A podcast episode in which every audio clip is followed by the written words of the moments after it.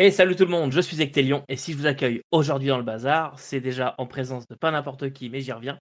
Mais c'est pour parler de la cinquième édition. Euh, on va parler un petit peu de la cinquième édition. Pourquoi est-ce qu'elle plaît tant? Aujourd'hui, donc, je ne suis pas seul, je suis accompagné de l'équipe de Rollis TV, enfin une partie de l'équipe, en la personne de Mathieu. Bonjour Mathieu. Bonjour. Et de Fabrice. Bonjour Fabrice. Bonjour. Donc là, tu es encerclé en fait. C'est-à-dire, il y a il, y a un, il y a un assaut franco-belge contre, euh, contre l'ancienne province française. Aujourd'hui, c'est le, c'est le bazar international puisqu'on a, on a Québec, euh, France et euh, Belgique. D'ailleurs, c'est dans ce sens-là pour la vidéo. et Belgique. Et tant mieux, tant mieux. Tu vois, et, enfin, tu vois, c'est un signe. Hein. C'est un signe pour parler d'un jeu. Tu vois, comme quoi. c'est vrai. Donjon Dragon réunit tout le monde. Mmh. on aura le temps d'en parler. Mais toi, moi, un jour, j'aimerais beaucoup faire une vidéo avec des francophones africains. Euh, voir un peu comment ça se passe en Afrique, euh, en Côte d'Ivoire, etc. Est-ce que y a, le jeu de rôle est aussi populaire ou pas du tout euh, Il y a Olivier Larue d'Ultima Werba qui, qui a un projet d'ailleurs, qui a un projet justement pour faire ça. Ok, bah, je serais curieux de, de voir ça. mais oui, donc aujourd'hui, vidéo internationale pour parler de la cinquième édition, puisque à force de tourner autour de cette cinquième édition, on remarque tous des problèmes, euh, parce que pour rappeler quand même, euh, Mathieu et Fabrice, donc vous faites partie de Rollis TV, et vous avez un, podcast qui s'appelle Discussion et Dragons, euh, mmh disponible, ou un balado pour les Québécois, disponible. un balado. Ah, c'est le terme francophone, un balado. Un balado. Pour qui n'aime pas les anglicismes. Très bien. Vive le Québec libre. Mais euh, donc vous avez un balado qui parle de la cinquième édition en général, qui ne s'adresse pas forcément aux, accros de Donjons et Dragons. Euh, mmh, non, c'est une décrit. C'est justement c'est une décrit. Comme, on dit souvent, il s'agit d'une discussion. Hein, c'est comme si tu discutais avec tes amis. On, est libre euh, d'aller un peu se tromper. Hein, des fois, on vérifie, on essaie de vérifier quand même qu'on ne dit pas trop de bêtises, mais voilà, il y a parfois des petits détails qui nous échappent et on invite toujours les gens à nous corriger calmement hein, dans les il, y en a un, il y en a un ou deux, bah, ils sont plus membres de Rollis TV, enfin ils sont plus membres, ils sont plus dans les, ils peuvent plus contribuer. non, non, mais c'est ça et c'est une des clés parce qu'on ne voulait pas parler à, uniquement des les, fans hardcore de, de, de, Donjon, on voulait parler parce que Donjon, ça a quand même tout joueur à peu près, à, de près, de loin, a été en contact avec Donjons et Dragons. Et c'était pour en, parler et que tout le monde se sente, se, sente inclus. Et moi, c'est ça que j'aime beaucoup. Hein. On a eu, bah, je sais pas si tu l'as vu, Fabrice, on a dû avoir, je crois, hier ou avant-hier, un commentaire disant quelqu'un qui disait Écoutez, moi, j'ai arrêté d'y jouer pendant il y, a, 15 ans mais j'adore vous écouter parce que ça rappelle plein de souvenirs et puis ça me tient au courant et puis je vois les évolutions. Et bah, c'est exactement le genre de commentaire et le genre de cible qu'on veut. Ouais. Et pour être tout à fait honnête avec vous, la cinquième édition, c'est une édition que je n'aime pas du tout. Vraiment, je la déteste. On en, reviendra après là-dessus. Mais pourtant, je prends plaisir à vous écouter tous les, tous les vendredis. C'est vraiment un podcast, il y a un balado que j'aime beaucoup. Moi aussi, enfin, je surveille mon anglais, mes anglais. oh, non, non, venez comme vous êtes, comme on dit. Non, non, mais bah, c'est, c'est, intéressant. En fait, ta réflexion fait penser à quelque chose. Alors, c'est vrai qu'on était très 5E mais c'est vrai que dernièrement, on a eu tendance à un petit peu, parce qu'aussi on prenait des sujets qui, allaient plus en profondeur. Et surtout aussi, bah, c'est ce qu'on a voulu faire dans, dans le podcast. Si ça avait été que parler de la 5E, euh, autant faire un copier-coller de Wikipédia quelque part et puis faire ça. L'avantage, c'est que il y a il y, a il y en a un des deux qui est né avant certains suppléments. et, et, donc, ça permet aussi de, de on, voulait parler de cette évolution. Il y a plein de points où Fabrice est bien plus calé que moi en 5E. Moi, les, règles de la 5E, j'ai un joueur autour de la table qui les connaît largement mieux que moi. Mais moi, ce que je trouve passionnant dans ce jeu, c'est l'histoire éditoriale. Moi, c'est ça que, que j'adore. Puis c'est un, un, chaos monstrueux. oui, mais mais aussi, ce qui est bien, c'est d'aller voir et de faire un peu d'archéoludisme, comme dit Mathieu. c'est d'aller voir ce qui a été fait avant, étant donné que moi, j'ai personnellement commencé en cinquième, donc tout ce qui est avant, je ne connaissais pas, et je découvre beaucoup de choses. si on a commencé comme moi, Greyhawk, Dark Sun, ça te dit rien, et ça fait des bons sujets d'épisodes. tu, vois qu'il y a eu vraiment beaucoup de choses qui ont été développées dans l'ancien temps. oui, c'est pour ça d'ailleurs quand souvent une question que je dis en podcast, je dis Fabrice, cette chose-là, ça t'évoque quoi? Parce que c'est intéressant de par exemple oh bah, je connaissais pas du tout c'est ah bah ah bah tiens ça m'a ça me faisait penser à ci à ça et c'est intéressant de voir tout ce qui ressort naturellement de de cette dans cette 5e et puis de quand on voit les liens parce que finalement là on arrive à, à une certaine fin de cette 5e et on on va se retrouver avec un un, avenir qui va être étrange parce que qu'est-ce qu'ils vont faire? Ils vont être obligés de produire des trucs, c'est-à-dire qu'ils n'ont pas repompé du passé. Et là, là, là, oui. à avoir fait le tour. Hein. Mmh. Il commence à avoir fait le tour, mais, mais mmh. justement, on va pouvoir aborder un petit peu, un petit peu tout ça, puisque moi, je me suis fait une, constatation de mon côté en vous écoutant, en écoutant d'autres vidéos, en parlant avec mes joueurs tout simplement, puisque j'ai une campagne en 5e. tous les lundis, je fais jouer Out of the Abyss. Mmh ce sera la dernière. Moi, je peux plus la 5e, mais je l'étais déjà prévu. Mais non, c'est une, édition qui m'ennuie. Elle est pas mauvaise, c'est juste que je m'ennuie en la faisant jouer. C'est-à-dire, c'est quoi qui t'ennuie? Eh bien, elle manque de logique parfois dans l'action des personnages. Je trouve qu'il y a beaucoup de choses qui sont facilitées, qui n'ont plus tellement de cohérence. on a voulu mettre en avant la facilité pour les joueurs en perdant mmh la cohérence des choses. Je prends un exemple tout bête. les sorts, par exemple, le fait de préparer ses emplacements de sorts. Avant, on, préparait tel sort dans tel niveau de sort. Donc, moi, dans ma tête, je me disais, c'est pas le même sort exactement, c'est pas les mêmes glyphes, c'est pas les mêmes choses. Donc voilà, il y a une petite cohérence. Maintenant, je prépare mon sort et je peux le lancer dans n'importe quel niveau tant que j'ai du sort, tant que c'est compatible avec le sort évidemment, et qu'il m'en reste. Mmh et ça, c'est quelque chose qui est plus simple pour les joueurs qui, leur permet de, bah, de bénéficier de tout leur arsenal plus facilement et de moins se casser la tête. Mais je trouve qu'on perd en cohérence d'univers. Je sais pas si. Euh, oui, je vois ce que tu veux dire. Moi, j'ai eu des. on, a repéré une, anomalie, enfin un, truc un peu étrange avec le barbare et le. Et, et, sa, et sa furie, ou en gros, en, rapport avec euh, un échec critique, une, réussite critique qui donnait une action en plus, mais en fait, tu devais choisir. Enfin, j'ai plus le terme exact, mais alors on s'était rendu compte que finalement, euh, y avait, on avait deux options qui se neutralisaient et on se et ça posait un souci. On va être obligé de rebricoler tout ça. Et, ce qui m'ennuie par-dessus tout, euh, c'est tout simplement le système de D20 tel qu'il est présenté, où c'est très binaire. C'est je réussis ou je rate. Et il y a un moment, jeter des dés pour jeter des dés, ça me. Bah, pourtant, ça l'a toujours été. Hein. Ça a toujours été. tu réussis et tu rates. Alors, nous, on a, mis on a mis en place le système avec les 10 points d'écart. De, ah, moi aussi. Si tu, fais, si tu fais plus de 10, ce qui est une très bonne idée. Et c'est vrai que cette binarité, elle est plus tellement dans, dans l'air du temps parce que bah, tu prends en, face, c'est le BRP. Tu vas avoir ta réussite normale, la réussite spéciale, la réussite critique. Et on, est-ce que on en parlait aussi, Fabrice, le, le système d'avantage où finalement tu vas avoir un avantage parce que tu as une armée de 120 000 personnes devant, derrière toi, ou tu as un avantage parce que en gros il pleut beaucoup et puis les gens vont pas t'entendre. tu sais, c'est ce, seul des 20, on peut mettre beaucoup de choses en avantage dedans. Après, ça dépend aussi comment tu décides d'interpréter. si tu décides effectivement d'interpréter, c'est une réussite ou un échec. Après, tout dépend du test, bien entendu. Mais sur un test d'orientation, notamment, si la personne est plus ou moins proche du test, j'ai envie de dire, bah, il est plus ou moins dans la bonne direction. Tandis que s'il fait un gros échec avec une, une grosse distance, moi, j'ai tendance à interpréter comme il va beaucoup euh, dérivé de, de, là où il va. Quoi. Donc, bon, ça, ça dépend un peu, chaque test, comment on choisit de l'interpréter. Bien sûr, les règles maison, hein, elles sont là pour être implémentées. Ah oui, bah, de toute façon, j'ai toujours le Monopoly, Donjons et Dragons, c'est les deux jeux qui ont le plus de règles maison.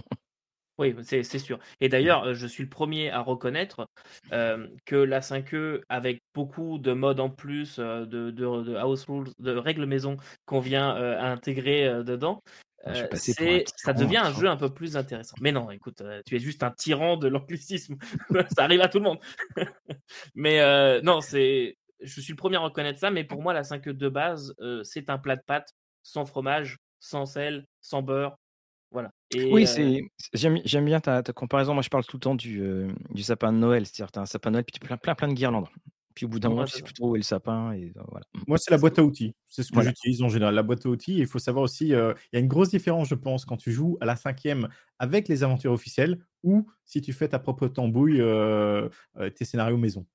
Oui, mais en tout cas, je trouve quand même que c'est une bonne base et surtout ce que j'ai constaté, alors ça, ça vient de mon, expatriation de France au Québec. Moi, quand je suis arrivé, honnêtement, je suis arrivé, je voulais faire jouer du Insectopia, j'avais mes valises Oh étaient ouais. remplies de jeux de rôle, j'ai préféré prendre des jeux de rôle que des vêtements.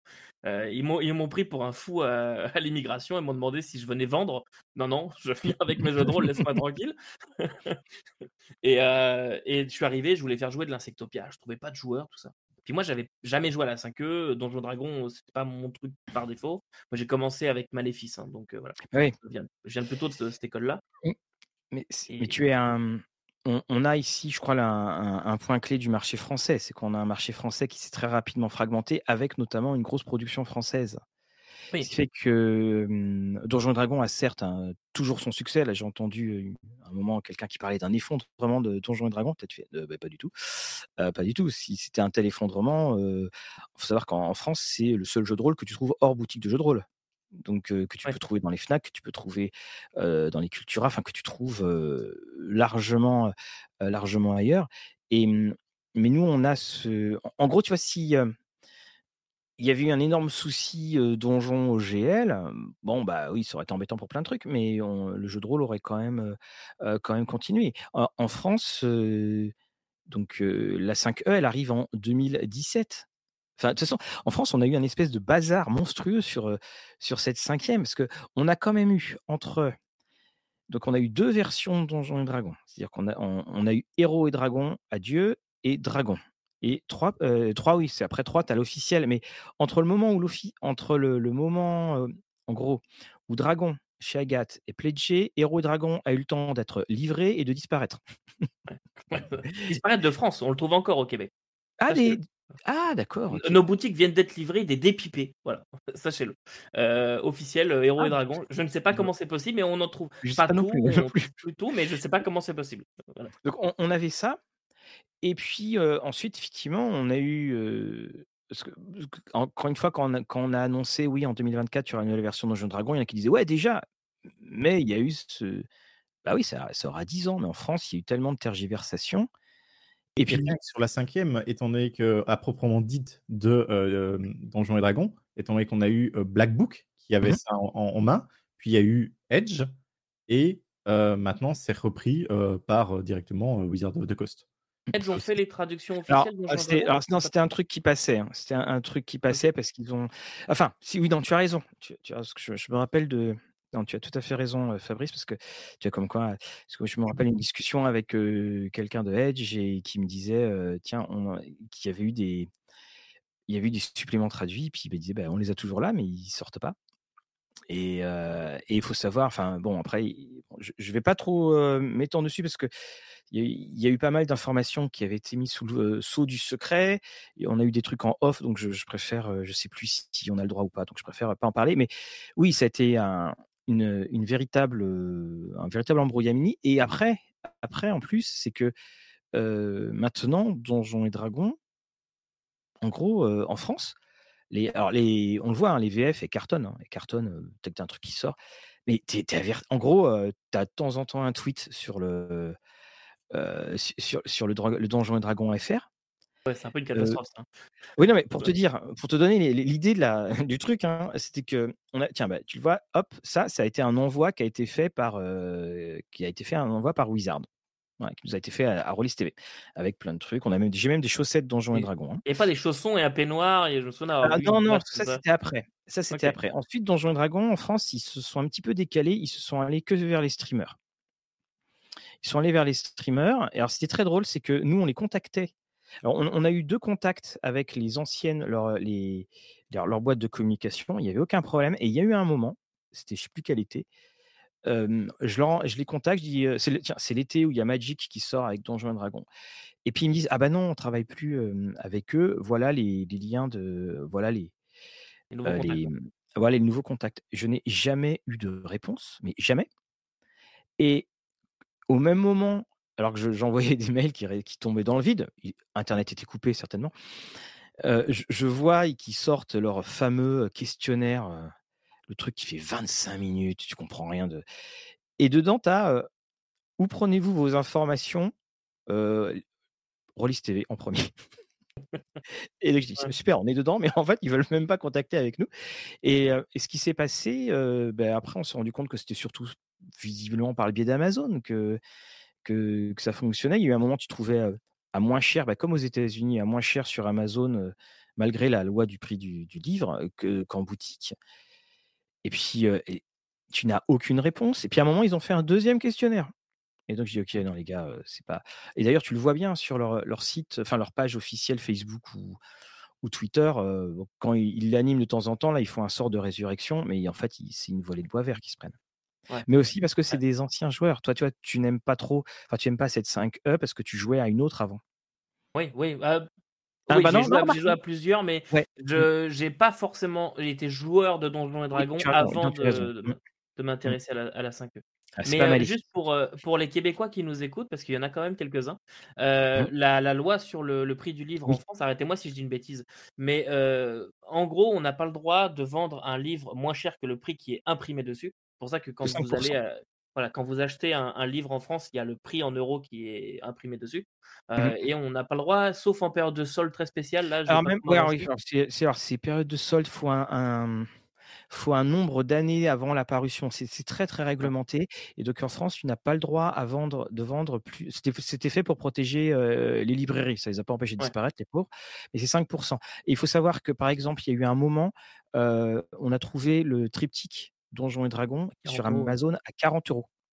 30, 30 même. 30. Voilà. Ah oui. Et donc, euh, euh, ça a été. euh, en plus, il y, a une, y a loi après qui est passée et le, les livres de jeux de rôle ne sont pas des manuels, ce sont des livres. Parce que certains disaient, bah, non, mais attendez, mais c'est pas, c'est un format de livre, mais c'est pas un livre tel qu'on l'entend. Et si, si, Ouais. ils ont dit, non, non, c'est considéré, enfin, vous ne pouvez plus faire votre fameuse loi, vos super remises. Et, là, tu as même une nouvelle loi qui est rentrée en France, alors qui fait un petit peu grincer des dents. C'est que maintenant, si tu achètes un livre par correspondance et que tu en as pour moins de 35 euros, tu auras automatiquement 3 euros de frais de port, alors que les Amazon, Fnac et compagnie, euh, tu les avais à 1 centime d'euro. Voilà, ça c'est une, Ouais. c'est une nouvelle loi, mais celle-là c'est pas sûr qu'Étienne, parce que le Conseil d'État s'est pas encore prononcé dessus. Mais en tout cas, en ce moment, euh, si tu veux acheter un bouquin, bah, tu as 3 euros. Et d'ailleurs, tous les sites de vente, le grand magasin Philibert, il écrit bien euh, euh, en dessous de 35 euros. Et il faut que ce soit que 35 euros de livres. hein. Tu peux pas acheter pour Ouais, ouais. euh, 30, 30 euros de clous et puis un bouquin. Euh, non, non, il faut que ce soit que des livres. Et là, tu auras pour. c'est 35 euros de livres. Ok, d'accord. Voilà. Donc, et pour les Québécois qui nous écoutent, la Fnac, c'est l'équivalent de notre Renault Bray. Voilà. Euh, beaucoup Bray, plus gros. Renault Bray. Alors Fnac, hein, en fait, à la base, hein, c'est Fédération nationale des acheteurs cadres. C'est le nom que, que c'était. puis, on a tout fait ça, ça, et c'est effectivement ouais, le, le magasin où on trouve un petit peu tout. Et alors, ce qui est très drôle, c'est qu'au début d'Internet, euh, ils passaient pour les gros gros méchants qui tuaient les petites boutiques. Puis ben, maintenant, comme il y a Amazon, soudainement, ils se sont rachetés une virginité et ils sont plus obligés de faire des prix euh, absolument ab- abominables sur, sur les DVD comme ils faisaient avant. Mais euh, pour revenir donc sur ce que je disais euh, au départ, euh, c'est que cette 5E, je m'en suis rendu compte en arrivant, elle était partout. Moi, je postais Mm. l'annonce pour autre chose que de la 5E, j'avais jamais de réponse. Et quelqu'un postait l'annonce pour de la 5E, il avait euh, des centaines de réponses. Euh, moi, je sais quand j'ai quand j'ai mis, alors c'est pas de la 5E, mais c'était pour du Pathfinder, j'avais mis l'annonce Pathfinder 2, j'étais obligé de couper mon téléphone, j'avais mis le soir, le lendemain matin, j'avais 400 messages, je comprenais plus ce qui se passait. Et, euh, et c'était la, c'était la folie. Donc, en regardant ça et en voyant aussi les actual plays qui se montent, les choses comme ça, et un peu le, bah, le comment dirais-je, le, le paysage holistique que je vois en tout cas, j'ai l'impression que cette 5E, elle est autant adorée que détestée par d'autres, elle est euh, partout omniprésente et elle, elle plaît en fait. Et on le voit aussi dans, le, dans, dans le, la durée de vie de l'édition, euh, c'est qu'elle plaît quand même, euh, quand même pas mal. Oui, puis il y a tous les produits 5E qui sortent. Oui, oui. L'Odyssée des Seigneurs Dragons, tous les jeux qui sortent en 5E. Ouais. Noté. l'anneau unique, l'anneau unique. Oui. On a pu jouer avec un D20 euh, avec euh, du Tolkien. C'était quand même un des grands fantasmes de l'époque, hein, de, de pouvoir jouer au Seigneur des Anneaux avec Donjons et Dragons. Ben là, euh, c'était rendu possible. Il y a, Il y que eu JRTM euh, qui compte. il y a eu L5R aussi, Oh. L5R. Euh, L5R, oui. euh, qui- qui, pour une fois, pour une adaptation, ils ont quand même essayé de pousser les mécaniques de jeu plus loin que juste prendre la cinquième et tu mets ton univers dessus. Ils ont vraiment fait une recherche mécanique de- dessus euh, et que je trouvais qu'il y avait des choses intéressantes, bien qu'ils avaient enlevé des choses que j'avais pas trop appréciées. C'est pour ça que moi, j'en ai pas trop parlé. Mais justement, on va, on va en reparler de tout ça, mais un point que je vois souvent avec ce genre d'adaptation, 5E, pas 5E, et les, quand deux jeux cohabitent, c'est pas exactement le même jeu en fait. Euh, Non. L'anneau unique et le Seigneur des Anneaux pour euh, la version Free League, c'est pas le, c'est pas exactement le même jeu. On n'a pas la même, euh, le, le même souci de l'ambiance, etc. On va Mm. pas jouer exactement la même chose, même si c'est les mêmes suppléments qui sortent. Et euh, pareil pour euh, L5A et euh, c'est comment déjà le nom de la Aventure en Rokugan. Aventure en Rokugan. Euh, deux, des échos que j'ai eu parce que je suis pas du tout joueur d'L5A, c'est que c'est pas le même jeu. Il y en a un qui est beaucoup plus héroïque, il y en a un qui est beaucoup plus D&D que l'autre. Bien sûr. Voilà. Mais, mais tu vois, il y a eu Midnight qui est ressorti avec euh, donc sur la 5E. Et là, pour le coup, ça, il y a des trucs qui ne marquent pas parce que comme c'est un système où c'est difficile de. La 5E, c'est difficile de mourir. euh, une fois que Midnight, tu arrives au niveau 3 ou 4, euh, bon, voilà, tu as un Ouais. peu moins peur quand même. c'est ça. Et d'ailleurs, Midnight en VF à lire avec une loupe, je, je recommande. Surtout les Ah oui. Ah, ah, on, on en a deux ou trois là où, où- où tu te tues les yeux, c'est une horreur.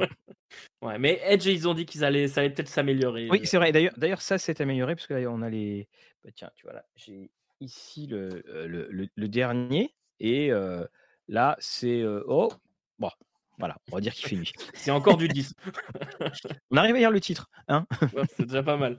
Euh, mais oui, Midnight, je l'ai, euh, je l'ai en VF et euh, parce qu'au Québec, on a les produits Edge, certains produits Edge, et, euh, et, je, je lis tout le temps avec une loupe les stat blocks parce que j'arrive pas à, les- à bien voir sinon. Est-ce que je lance une campagne Midnight dans quelques mois normalement? Mais ce sera pas en 5. Bref, on n'est pas là pour parler de moi. Donc cette 5 J'aimerais déjà revenir sur un point, juste un petit historique des des coups un petit peu euh, des coups bas qu'ont pu faire Wizard of the Coast dans le temps. Euh, Il y, en a- il y en a eu quand même quelques-uns parce qu'il y a eu cette histoire de gel en début d'année 2023. Euh, Je m'étais prononcé dessus et je continue. Là aujourd'hui, on parle de 5E en général, mais je ne parlerai plus de produits Wizard of the Coast. Euh, ça, je, je l'avais annoncé publiquement. Et, mais il y a eu donc ce coup bas sur le gel, mais c'est pas leur premier. Et j'aimerais revenir un petit peu parce qu'il y a quelque chose qui m'étonne, c'est que cette 5E reste populaire malgré tout ça. Donc, j'aimerais revenir un petit peu sur euh, un historique. Euh, on parle de la sortie, on part dans des temps, euh, les, les- les temps anciens où l'âge n'était que, que- que terreur et où les gens restaient chez eux terrorisés. La sortie de la 3, beaucoup de suppléments. Sortie de la 3 qui, qui fait quand même un gros changement dans l'univers, Ah oui. Dans le paysage, puisque ça mène quand même à la création de l'OSR où on essaie de, à revenir à des choses plus, plus tranquilles. J'ai fait une vidéo sur l'OSR si jamais. Et puis Pathfinder. Et puis Enfin, Pathfinder, dire, la, la- la la, la- la- la 3 va. la- Enfin, la, la fin de la 3, la 4 va amener Pathfinder, excuse-moi. Ouais. Euh, c'est ça. Mais effectivement, c'est c'est là. Moi, si j'ai arrêté à Donjons et Dragons à la 3, c'est ça parce que c'était c'était une usine à gaz, clairement. c'était euh, c'était le début du sapin de Noël. Euh, moi, j'ai mis un orteil, je l'ai vite retiré, l'eau était trop froide. Bien sûr. ça a été, non, pour moi, ça marchait pas. Et ensuite, donc, euh, la 3 qui a quand même son succès, mine de rien, et beaucoup de Ah suppléments. ouais, qui un énorme euh, succès.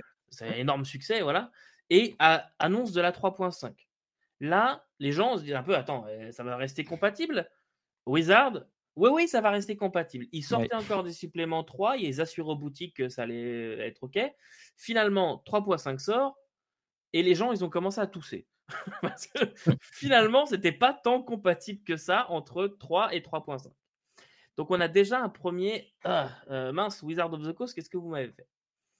Euh, Mais les gens sont quand même restés en partie fidèles, à, en, en grande partie d'ailleurs, à Wizard of the Coast, malgré ce coup déjà, euh, qui avait, qui avait Ouais. pu en décevoir quelques-uns. Mais c'est. faudrait qu'on parle aux amateurs de Games Workshop. Mais Oui. tu sais, qu'il y a, il y a eu une, il y a eu une mème qui était sortie ou une mime.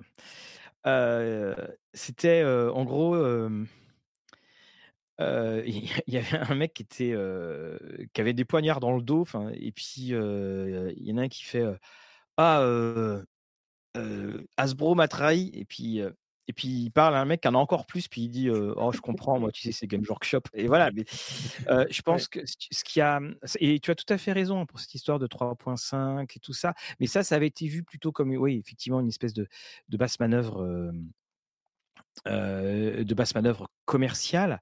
Là, l'OGL, ça a été encore plus fort parce que il y avait une espèce de, il y avait une, tu sentais une, trahison, qui, qui allait au-delà de, et c'est ce qu'on avait dit d'ailleurs quand on avait fait notre émission là sur l'OSR.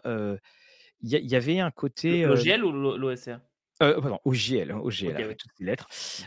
Il y avait ce côté naïf. Finalement, on se rend compte de la naïveté que quand elle n'existe plus, ou innocent. Quand, quand, tout ça est arrivé, et ce qui, et ce qui m'a vraiment fait plaisir, c'est qu'ils ont dû reculer parce que finalement, le dédain avec lequel ils ont. c'est en fait les, protestations des gens qui n'étaient plus la cible de Donjons et Dragons, c'est-à-dire Wizard ne veut pas viser ces gens-là, mais c'est ces protestations-là qui ont fait Ah, on va faire machine arrière. Mais ce que tu poses comme question est très juste, c'est que rappelons-nous que la 3.5 n'était pas si compatible que ça, comme tu dis si bien, et que la version 5.5 qui arrive, elle est censée être un petit peu comme la 3 et 3.5. Ça doit être très compatible. Et, justement, laissez-moi continuer. Mmh parce qu'ensuite, après la 3.5, nouvelle édition, c'est normal que ce soit plus compatible mmh. avec la 3.5. Donc la sortie de la 4. Là, alors, euh, Big Bang dans le monde Donjons et Dragons. Euh, les gens la détestent. Moi, c'est mon édition préférée, si vous voulez tout savoir. Mais euh, les gens, oui, je sais, je fais rien comme tout le monde. Mais les gens, en grande partie, la détestent. Création de Pathfinder, beaucoup de joueurs Donjons Dragon partent vers Pathfinder qui fait euh, une version 3.75 de, de Donjons Dragon. Et, euh, et donc, on, maintient ce statu quo juste pour, juste pour vous donner un peu les chiffres, à quel point les gens étaient quand même encore accrochés à Donjons et Dragons avant la sortie de la 4. C'est que lors de l'annonce de la 4, les, les, toutes les précommandes, euh, tous les, les, prints en cours de la, les impressions en cours de la 4 sont comment on dit en français, euh, sold out, euh, sont toutes vendues. Sont, sont toutes vendues. Elles sont toutes vendues. Donc, le public était avait répondu présent pour l'annonce de la 4 et tout mmh. était déjà vendu. Il y a dû avoir un deuxième print. Surtout qu'elle a été, euh, elle était vendue, elle n'était pas chère du tout. Oui, aussi. Et, le, prix était, était très très bas. Et puis, ben, voilà, c'est là. Et, et on se rend compte effectivement de l'influence des jeux vidéo dessus. On dit qu'il est difficile de mourir en 5E, c'était pas facile de mourir non plus en, 4. Quoi. Non, là, là c'est là c'est vraiment c'est un jeu qui s'assume pleinement. Je vais te faire mmh. jouer de, de la fantasy ultra héroïque, c'est ce qu'on a, on n'est pas déçu. Oui, il y a mmh. beaucoup de, je pense qu'ils se sont pris les pieds dans le tapis pour le langage utilisé, qui est un langage technique en, on compte en cases et non plus en, en ce genre de choses. Mais ça, pour, pour en discuter rapidement, c'est quand même la, sortie en, juin 2008, la, mmh la 4. Là, on a l'explosion du, monde holistique. Et peu de temps après, puisqu'en 2010, en, juillet en septembre 2010, oui, ça notes, est sortie la version Essentials de Donjons Dragon 4. Oh, et, ça, c'est collector. Oui, j'ai encore tous les autres qui, qui sont dans le, dans le, tiroir derrière moi.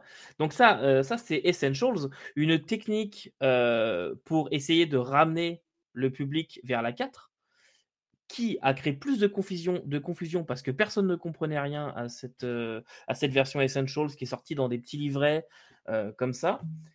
Et surtout, les, le Wizard a encore dit une fois, oui, ce qui sort en Essentials, c'est toujours compatible avec vos 1001 suppléments de la 4 euh, sortie en 2008. Bah en fait, non. Ah C'est quand même. Euh, ouais, faut se méfier quand même. Bah, faut se méfier. Euh, je crois que c'était Fabrice qu'on avait, qu'on avait déjà parlé. Parce que ça, en plus, Fabrice, il nous avait fait une espèce de prévision complètement folle. Tu te rappelles? Ah oui, bien sûr, bah, bien sûr. Vas-y, tu peux le dire, vas-y. Euh, est-ce que euh, je me souviens plus maintenant c'était laquelle parce que j'en ai fait plusieurs. Donc ouais, tu avais dit que si ça se trouve ils vont tout, enfin ils vont tout changer donc euh, sur les OGL ça doit, ça devra peut-être. Oui c'est ça. Donc j'avais dit que vu qu'il y avait un changement d'édition, ils allaient peut-être renégocier tout ce qui était droit et OGL, sachant qu'éventuellement elle serait peut-être plus applicable étant que c'est une nouvelle édition. Et aussi, c'est encore valable à l'heure actuelle, je pense, tout ce qui est sur Roll20, Foundry et autres modules qui sont vendus. Vu qu'on va changer d'édition, et aussi DM Guild récemment, étant donné qu'il faut savoir que DM Guild, maintenant, ça appartient à Roll20, qui est éventuellement une plateforme concurrente à l'heure actuelle, vu qu'ils lancent leur propre plateforme de, jeux virtuels. Donc là, est-ce que les accords vont se maintenir sur la prochaine édition? Est-ce qu'on arrive sur des fins de contrat? Tout ça. Et donc, tu avais prévu plus ou moins. on, avait passé dans l'émission, on avait passé le. Regardez, replay Magneto. Non, non, ce, ce, que, ce, que, tu dis est, fort juste. Il faut savoir que voilà, quand c'est une, une édition, ça veut dire que les règles changent. C'est-à-dire que l'édition 1, 2, voilà, sont plus compatibles. De toute façon, le, gros saut, de toute façon, ça a été le, passage de 2 à 3 avec la disparition du taco, qui remplit toujours de nostalgie certains. Et puis, on a ce. Quand, quand, quand arrive la 4, donc tu as cette espèce de. de tu as tous les passionnés qui étaient de 3.5 qui s'en vont vers Pathfinder. Et ce qui est intéressant, c'est que donc on va y avoir le projet DND Next et puis donc la 5E. Mais c'est la, 5E, elle va faire revenir des joueurs qui avaient arrêté Donjon à la 3. Mais, mais justement. Moi, j'en fais partie, par exemple, de, de, de ces personnes-là. Et c'est là la vraie question. C'est, je mmh. finis avec mes dates, juste c'est intéressant de voir les dates. Et après, on parle de ça. C'est la première question. Donc là, on est entre juin 2008 mmh et juillet 2010. On a deux ans. si je le prends à l'envers, c'est moins bien. Mais juillet 2010. Ok, donc on n'a que deux ans entre une version et on va dire un fixe, le 3.5, le 4.5. et en 2012, soit deux ans plus tard après la sortie de D&D Essential, donc la 4 Essential, le 24 mai 2012, c'est la sortie de D&D Next avec les, annonces, les, enfin les playtests, ok, le playtest de la 5e. Ensuite, on a le, 3 juillet 2014, on a la sortie du Basic Rules en mmh PDF. Donc là, c'est toutes les règles minimum pour, pour faire jouer. C'est disponible aussi en français. Je ne sais plus exactement où, mais sur D&D Beyond, tu peux le trouver depuis l'été. Ils ont fait officiellement une traduction. Ils ont mis le temps. Hein. Oui, ils ont mis le temps. Sachant qu'ils avaient quand même récupéré les licences des langues étrangères depuis un certain moment. Donc, il a fallu attendre quasiment la fin de la cinquième que pour te retrouver avec une traduction officielle. Supportée. quand même. Donc là, on est en juillet 2014 et est sorti le 15 juillet, donc là on était le 3 juillet, on est le 15 juillet, c'est la sortie du starter que, qui est révéré par beaucoup de monde, que même moi j'aime bien, c'est euh, le starter set avec le scénario Lost Mine of Endelver, euh, dont je ne sais pas du tout... Euh... euh Fondeline, la mine perdue de Fondeline, et, et ce qui est génial, c'est que il est très bon et que c'est le meilleur scénario qui sorte de la 5. et là tu te dis, ah ouais quand même. c'est vrai qu'il est très bien il, est très bien et j'ai jamais retrouvé quelque chose d'aussi bon. Mais là, toi, tu, parles au Québec, en France, on ne l'a pas en VF. Enfin, à l'époque, hein, quand ça sort, on ne l'a pas en VF. Parce qu'il n'y a personne pour traduire Donjons et Dragons. Ouais, ça on va y revenir aussi. Donc là on était le 15 juillet et le 19 août ressort enfin le PHB, le Player Handbook de la, de la 5e avec sa fameuse couverture, que je n'aime pas du tout d'ailleurs. je trouve que c'est la couverture la plus moche de toute édition Donjons Dragon confondue. Je sais pas pourquoi. Je crois qu'on a fait une émission sur The Art of D&D et je crois qu'on en dit un mot dedans. Mais... À moins que ce soit dans celle qui est pas Dans, dans la partie 2 je pense, parce que j'ai écouté la première partie hier. D'accord, ok, on en parle après. donc voilà, ça c'était évidemment pour de, la, pour de la VO. En France, est-ce que pour la, VF, vous pouvez en dire peut-être deux mots? Ça a été un. Il y avait Agathe, BBE, ils se sont tirés dans les pattes, il y a eu des communautés publiques. Alors ça, c'est. Enfin voilà, il y a eu beaucoup de, beaucoup de choses. il y a eu beaucoup d'avocats. en gros, en France, on a eu droit à Agathe qui a fait Dragon, qui existe encore. On a eu BBE qui a fait Héros et Dragons, qui reprenait donc les bases, les fameuses bases du SRD, mais il y a eu des soucis dans ce qui avait été repris, donc c'est pour ça que ce jeu a été, ce jeu, donc ben, on a fermé ce jeu. Ce que j'appelle, je l'appelle le jeu Prince parce que Prince, c'était à un moment il a fait l'artiste anciennement connu sous le nom de Prince. Bah, c'était ça, c'est-à-dire que Héros et Dragons a été retiré interdiction de interdiction de vente. Ouais.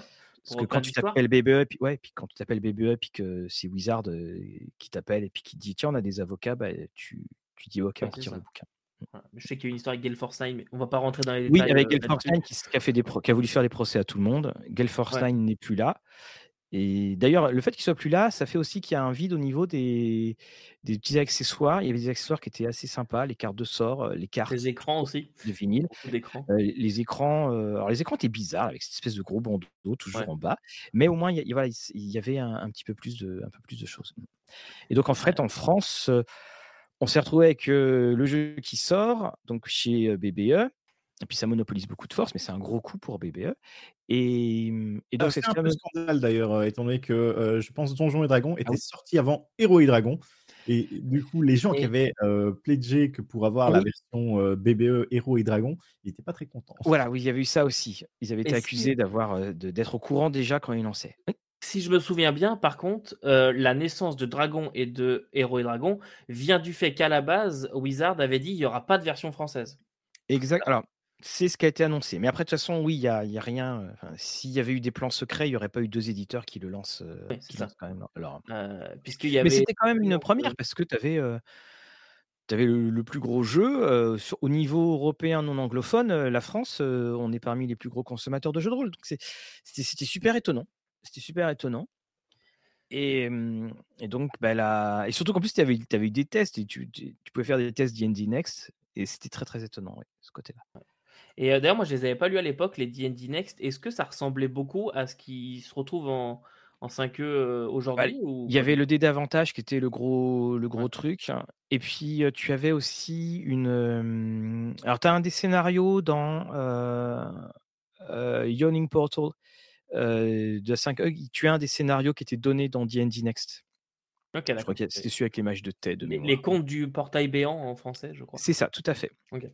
Et donc, c'est ça. Là, on est en 2014 et sorti de la 5e.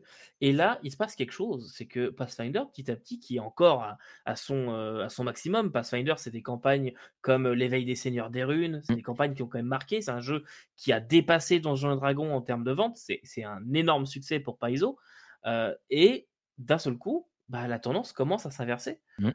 Paizo descend avec Pathfinder et Wizard remonte avec Donjons et Dragons. Et moi, la question que j'ai envie de vous poser, messieurs, c'est pourquoi?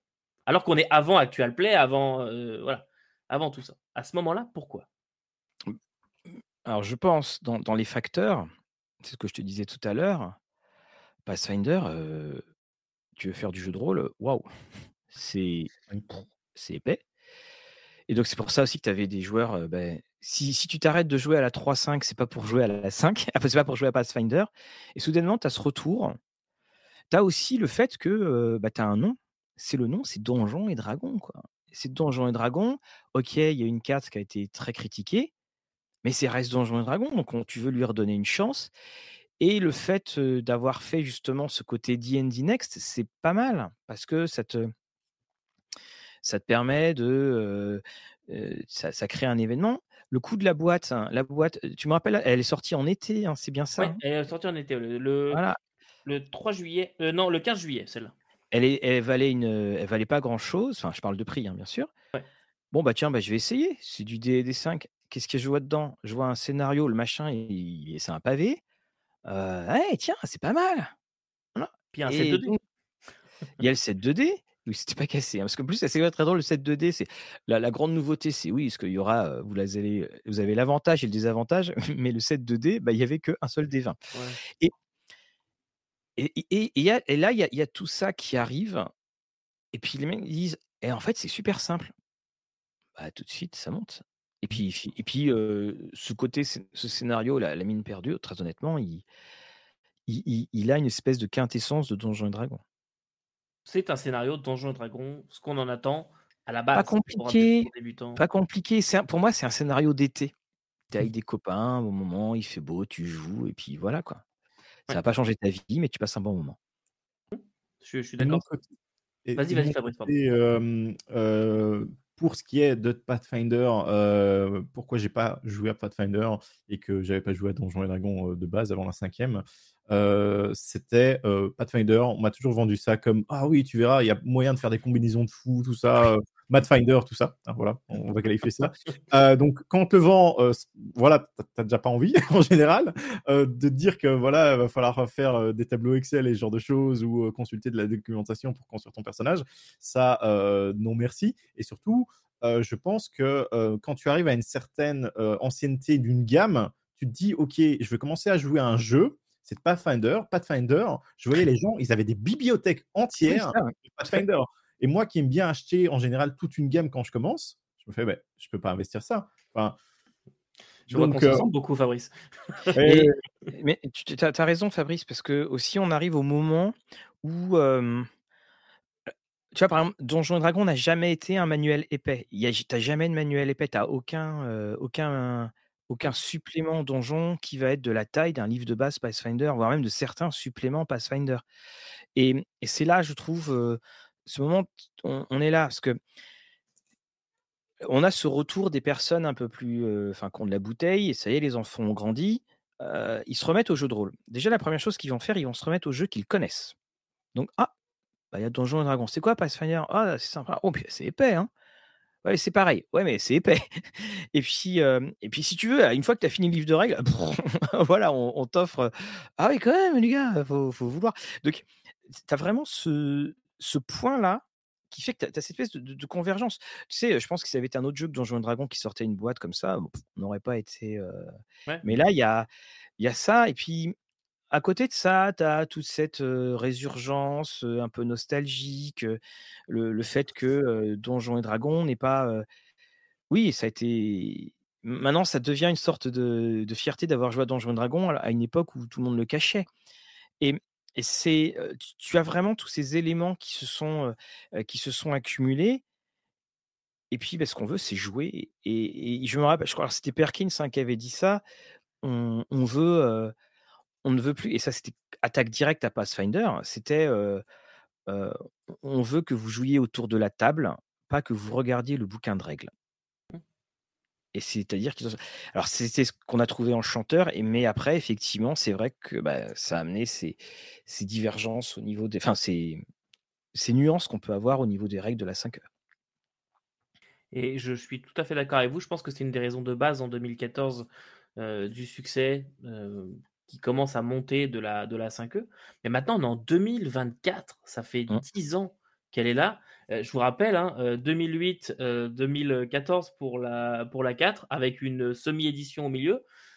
Euh, là, on est quand même sur 10 ans non interrompus, à moins qu'on compte Tacha comme étant une correction de pas mal de trucs. Je pense qu'il y, a deux périodes. on, a, on, a, quand même eu des, des, sorties qui étaient beaucoup plus fréquentes sur ces deux, trois dernières années. Avant, c'était vraiment une sortie trimestrielle je, me rappelle, il y avait des personnes hein, qui disaient ouais, ça coûte cher, euh, parce qu'en fait, c'est vrai que chaque supplément était du prix du livre de base. Mmh. Et que, et puis, et maintenant, avec l'augmentation, ils sont plus chers que les anciens livres de base.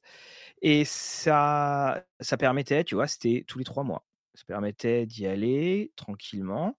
En France, bon, ça va évidemment exploser avec la VF et avec les premiers scénarios. Donc tout ce qui était, euh, tiens, c'est bien parce que comme j'ai pas tout rangé, enfin Tyranny of Dragons qui était euh, Tiamat euh, du début, qui, était assez discret en fait en France vu qu'on les a, on n'avait pas le jeu. Donc tu vois, c'était ça allait tranquillement. Après, ils ont, il y a eu une espèce d'accélération, de supplément. On va dire qu'on était sur un rythme qui était plus rapproché. Et ce dont je me rends compte, bah, c'est que les derniers suppléments, ils sont outre médiocres. Bah, ils, laissent aucune trace, quoi. C'est, ils ont, ils ont réussi à planter ce que tout le monde adorait, c'est-à-dire Planescape. ils ont planté Spelljammer. Alors, je vais pas dire que tout le monde adorait parce que finalement peu de personnes ont joué à Spelljammer. C'était, c'est parce qu'il était remplacé d'ailleurs par Planescape. Mais c'est devenu mythique. Oui, c'est devenu mythique. Oui, c'est devenu. Mais, en fait, beaucoup de choses de Donjons et Dragons sont devenues mythiques. Hein. Ça fait partie de mes points. ouais, c'est ça. Hein. C'est. Bah bon, continuons, continuons. Mais Fabrice, tu voulais rajouter quelque chose peut-être sur ce, point-là? Euh, bah, Tout simplement aussi, il euh, faut jamais oublier qu'une nouvelle édition, euh, c'est toujours un point de départ et quelque chose que les gens peuvent prendre depuis le début et que c'est pas pour rien que, par exemple, sur Warhammer, ou les trois ans, tu as une nouvelle édition qui sort parce que justement, tu te fais, tu pas besoin de. Ou tu commences à racheter et tu es dans un cycle aussi. je débute et je ne suis pas laissé en, retard par rapport à d'autres personnes et même cinquième édition au final, comme on se voulait simplifier, le bouche à oreille, tout simplement, te dire c'est Donjon et Dragon, mais c'est simple. C'est mmh. peut-être pour les gens aussi, Pathfinder, qui trouvaient peut-être ça un peu lourd ou quoi, de dire il y a une version plus simple. Et pourtant, c'est déjà pas un jeu simple, Donjon Dragon. Euh, non, c'est une cette fausse idée. C'est cette fausse idée que ça soit ça, mais c'est ça. C'est le problème, c'est que c'est rempli de microsystèmes. Ouais. Donc, Tu sais, tu fais un groupe, il y a que des guerriers, tu fais un groupe, il y a que des magiciens, tu vas voir la différence de partie. c'est sûr. Euh, mais euh, ce que je vous propose, c'est qu'on fasse un tour de table euh, Mmh et on va prendre un point, peut-être que vous en avez préparé de, de votre côté, un point qui aujourd'hui en 2024 fait que Donjons et Dragons, c'est autant apprécié, aimé, euh, etc. Et je vais commencer par Fabrice. Ah, bah, Donjons et Dragons, c'est bien aimé. Pourquoi? Euh, Parce que c'est répandu, déjà, dans le sens où euh, tu veux jouer, tu connais Donjons et Dragons, tu peux jouer tout le temps. Euh, tu n'as pas besoin de débourser trop d'argent, étant donné que tu as la majorité des règles qui sont gratuites, hein, ou que tu arrives à trouver suffisamment de ressources que pour jamais trop t'en faire de ce côté-là. Donc tu, tu joues quasiment gratuitement dans la majorité des cas, et même s'il y a des coûts, c'est en général les MJ qui s'en occupent. hein. Ouais. Tout ce que tu as à faire, c'est un set de dés. Et puis euh, le côté euh, populaire, au plus quelque chose est populaire, au plus il va y avoir de gens dessus forcément. Et euh, bah, on a eu toutes les actualités, euh, enfin actual play, tout ça pour lancer beaucoup de gens dessus. Et puis globalement, pour beaucoup, je disais c'est simple, mais c'est aussi un peu comme du McDo, c'est-à-dire que c'est sympa, ça va vite, tu sais sur quoi tu tombes. Bon, ce sera jamais gastronomique, mais au moins tu joues. Et euh, Mathieu, tu voulais rebondir sur ce que Fabrice a dit ou- Oui, bah, c'est euh, l'accessibilité. Je crois que là-dessus, Fabrice a, a- a complètement raison. Et également, c'est hum, c'est un jeu qui sort au moment de l'explosion du streaming, du streaming vidéo, qui sort avec euh, l'explosion des, des balados, qui sort avec. Enfin, c'est le jeu. il- il- il- il- quand il sort dans sa dernière version, les, parties sur Internet, c'est impensable. Là, en fait, il arrive en, explosant ce truc-là. Et on sent d'ailleurs que c'est dans le plan d'attaque, hein, que euh, ils vont chercher ça. Et puis, ils arrivent avec l'explosion des actuels plays. C'est. Ouais. Euh, moi, si on m'avait dit, tu sais, à un moment, il y a des gens qui vont se filmer, et ils- on va les regarder, j'aurais fait, ah d'accord, ok, bon, j'espère que j'aurai autre chose à faire sur là. Mais c'est hein. Les, les actual play, euh, ça date pas de la cinquième édition. hein. Je me souviens, je me baladais sur Twitch et bon, c'était ignoble. hein. C'est-à-dire que tu avais une caméra dans le fond, tu avais le micro de Oui. la caméra et euh, les gens se filmaient en train de jouer. Bon, c'était voilà, et, et c'était un actual play. Bon, la qualité n'était pas là. Euh, clairement, c'était pas Matt Mercer euh, ni un budget. Bah, juste- mais justement, bien- Mais- je- faudrait, qu'on retrouve d'ailleurs la trace du premier actuel play de jeu, de jeu de rôle. Je sais pas ce que ça pourrait être, mais, mais c'est vrai. Ce que je veux dire par là, euh, tu, tu as raison, il y, en avait avant, mais si tu veux, c'est euh, la première fois qu'il y a un truc professionnel. Et, et ça crée un genre. Ça crée un genre. C'est. euh, cette anecdote, bah, Fabrice, il les connaît tous mes anecdotes, mais euh, donc, je, suis, je suis fan de, de foot américain euh, et j'écoute une, une émission de, euh, de Matthew Berry euh, sur euh, du fantasy football. Et dedans, il y a quelqu'un qui dit Ah, moi, ce soir, je suis super content, euh, c'est la reprise de Critical Role. Et c'est là, il y a un moment, je me dis, dans un. Parce que hein, dans les milieux de l'imaginaire, le sport, on va pas dire que c'est le truc qui est le plus couru. Euh, dans, dans- dans un truc de, de podcast où les mecs sont en train de dire combien de points euh, tel joueur des Eagles va faire, hein, là, et un, il dit ouais, je suis content et ça. Et alors, c'était très très drôle parce que les, tout le, le reste sont foutus, de lui, mais c'était super drôle. Et il dit, il dit, mais, mais Miss France, c'est quoi? Et, et il dit ah bah c'est sûr. je sais plus sais plus comment il dit puis il dit ah oui donc oui c'est des gens qui s'amusent qui se déguisent et tout ça. Et c'était très drôle parce que enfin très drôle. Jamais le mot role playing game a été prononcé. Ça a toujours été Dungeons and Dragons. C'était ah tu joues à Donjons and Dragons. En France on dirait tu fais du jeu de rôle là c'est tu joues à Donjons and Dragons et c'était très. et Ça, montrait à quel point ça avait réussi à aller partout. euh, Il y a eu euh, ces publicités, euh, où, il y a eu ce couver- ces couvertures. c'est Joe, ah, c'est Mangelano qui, bon, qui fait du. Ouais. voilà, qui, qui soulève de la fonte. C'est ça aussi, c'est que ça casse complètement l'image de. des perceptions parfois caricaturales qu'on peut avoir de l'amateur de Donjons et Dragons. Il- Oui. il y a tout ça. Et comme tu le disais, euh, Fabrice, puis c'est aussi, le cas en France, tu peux, je- tu peux avoir une boîte à 20 euros. Mm. Et là, euh, c'est imbattable. Tu n'auras personne en France qui peut s'aligner pour avoir une boîte de jeux de rôle avec autant de contenu à 20 euros. Enfin, je veux dire, ils font travailler euh, des prisonniers chinois, ça c'est certain. Mais à la fin, tu as ça. Quoi. Ouais, c'est triste quand même. Mais, euh, mais pour rebondir euh, sur ce que, ce que vous avez dit, euh, déjà pour le côté de l'accessibilité, euh, je suis tout à fait d'accord avec vous. Et Fabrice a dit il faut juste des dés. Et encore, parce qu'avec les Mm. starter sets qui sortent, quand même à Oui. intervalles réguliers, il y a des dés dans les boîtes. Alors après, je- moi, je me pose la question. Mec, on est à 4. T'as un set de dés. ouais. ouais passe. vas-y, passe-moi ton dé. Ouais, ouais.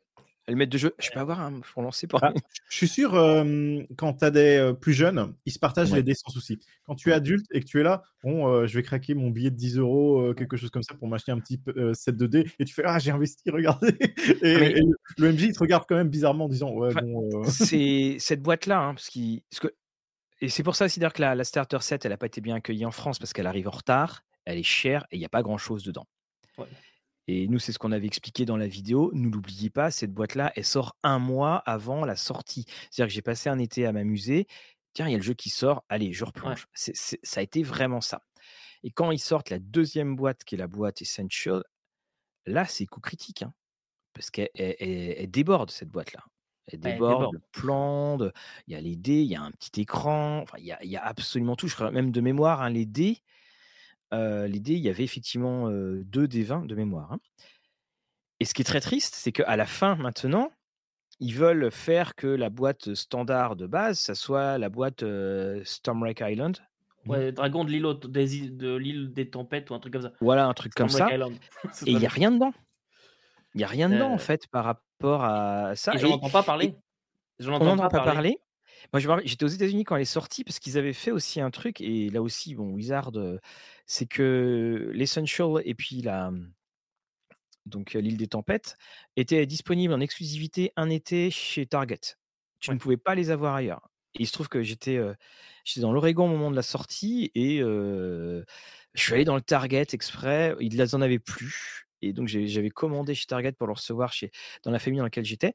Et euh, ça aussi, c'était fort. Et puis, il y a ce point, moi, que j'arrive jamais vraiment à comprendre dans, dans, cette cible que veut avoir euh, Wizard, c'est que la, ils ont repris tous les personnages du dessin animé Donjons et Dragons dans cette boîte. Qui parle qu'aux vieux, du coup. Qui parlent qu'aux vieux et qui sont pas la cible de cette. non, non, non, mais c'est non, mais c'est ça, c'est que le, quand, quand tu lis les règles de base, tu as plein de clins d'œil. Tu te dis, ouais, chouette, ils vont parler de ça, ils vont parler de ça, ils vont parler de ça, parce que tu as des mondes qui sont. Puis après, tu te rends compte qu'ils vont, euh, ils, ils vont s'ouvrir et au fur et à mesure, au fur et à mesure des suppléments, bah, tu. Moi, je- on, on le voit bien, euh, il y a une. euh, Il y a une désaffection pour cette euh, cinq œils. Au- au- Avant même l'OGL, hein, avant même l'OGL, il y avait le côté.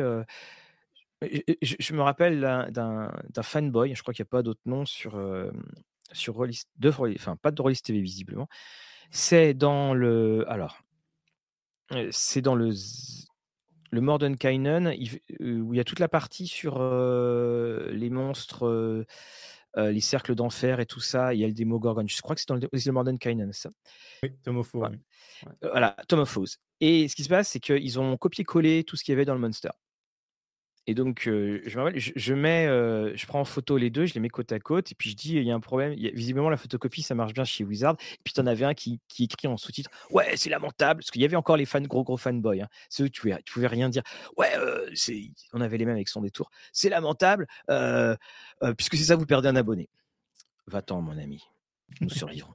Et hum, maintenant, en fait, tu te rends compte que. Moi, je rencontre assez peu de personnes qui disent du bien de. ou, ou que du bien de cette version. Euh, D'ailleurs, nous, dans les podcasts, hein, Fabrice, on. Oui. on- on- Ah, c'est du peu dessus. 50-50. Oui, c'est ça. Et, et pourtant, il y a des gens, ils pensent qu'on dit que du bien de Donjons Oui, c'est. Dragons, hein. Bah, c'est comme ça que tu vois ceux qui écoutent et ceux qui n'écoutent pas. Mais c'est ça qui m'a vraiment donné envie de faire cette émission, et en particulier avec vous. Je ne l'aurais pas fait toute seule, je voulais, je voulais vraiment le faire avec vous. C'est c'est ce côté, j'écoute vos podcasts, j'ai mon avis aussi sur la 5E. Vous n'êtes pas dithyrambique sur la 5E, où il y a, vous faites beaucoup de reproches sur, aussi au niveau de Wizard, au niveau de l'édition, la façon dont c'est mené, etc. Moi, je fais mes reproches aussi. Mes copains, mes amis font aussi leurs reproches, et pourtant, tous ici, nous jouons tous à la 5E. C'est l'habitude. Il y, a cette espèce d'habitude. Il y a. euh, Pour moi, je- je- là où j'ai commencé à me dire que oula, cette 5E, ça va finalement pas être énorme, c'est euh, le guide de la côte des épées. Ah, par Green Ronin, ouais, c'était. Euh, non, non, non, non, non, non, non, le. Ah, Si, Euh, ça, le- c'était Green Ronin qui l'avait écrit celui-là, non? Euh, non, la- non. euh, Non, non, le- les- Les aventuriers de la Côte des Épées, c'est pas ça? Oui, C'était pas Green Ronin, ça? Ah non, Non, c'est c'était euh, officiel, Wizard. Wizard of the Non, c'est un, supplément officiel, mais je crois qu'il a été écrit par les gens de chez Green Ronin. Je peux me tromper, mais D'accord, ok. pas, ah, je- pas si. Mais je vois tellement, je vois exactement le. Je mettrai une illustration. et, hum, c'est le supplément donc qui décrit euh, le- alors la côte des épées, hein, pas tout le reste des royaumes oubliés. C'est le supplément où euh, il n'y a même pas une grande carte. Et, et c'est là, moi, c'était ce, ce, ce point-là. Mais en fait, il n'y a pas de grande carte. C'est là où je me suis rendu compte que finalement, il ne faisait plus les grandes cartes, ces fameuses cartes-là.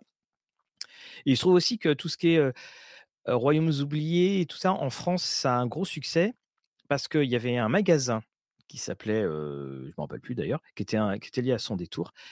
Euh, c'est un magasin qui avait racheté les stocks de tout Ah, lui, Donjons euh, et Dragons 4. Ludic pas Voilà, ça? c'est ça. Euh, voilà, de tout des, des 4. Et ce qui fait qu'en gros, euh, tu pouvais les avoir euh, bah, parfois gratuitement. Fabrice, je crois qu'il t'en avait Oui. donné, pas voulu. Alors, j'en ai reçu deux en commandant euh, d'autres bouquins de jeux de rôle en mode Ah, bienvenue euh, à, à la boutique, voici, voici deux livres gratuits. Voilà, donc voilà. Et, et, puis donc, donc ce supplément existe, puis il y a les cartes, puis il est plutôt bien fait. hein. Puis même si c'est la 4 il n'y avait pas que il y avait, c'était- il y avait pas grand chose à, enfin il n'y avait pas tout acheté. Il y avait quand même des, des suppléments pour les joueurs, c'était pas tip top. Hein. C'était. Ah ça, je, je, je dis pas le contraire, mais c'était pour dire que tout n'était pas ach- acheté justement. Ouais. Et là, qu'est-ce qui se passe? Euh, Ils te font un supplément, mais c'est mais, euh, une portion congrue. Il n'y a pas de carte. Il n'y a même pas une carte. euh, Enfin, si la seule carte qui existe, elle est sur euh, deux pages. Et donc sur les deux pages, en gros, tu as les îles parce que mon euh, mon dessous de table, c'est euh, la côte des épées. Donc c'était tout ce qui est Moonshea et compagnie. Euh, c'était coupé, c'était dans la, c'était à l'intérieur des deux. Et là, tu dis, mais c'est pas possible, tu peux pas, tu peux pas faire un supplément comme ça. Et alors moi, je l'avais pas payé cher, j'avais trouvé en occasion et j'ai tout de suite compris pourquoi, parce qu'il y avait une erreur d'impression et quand j'ouvrais, c'était imprimé à l'envers, collector. Et c'est là où je me suis dit, oh là, c'est bizarre. Et c'est après que là, tu commences vraiment à te rendre compte que, euh, de toute façon, ils l'avaient dit, ils veulent plus se rattacher au, euh, aux royaumes oubliés, ils veulent absolument faire du multivers et ça, on, on- on le voit. Ouais. Et en fait, en, en étant partout, tu deviens nulle part.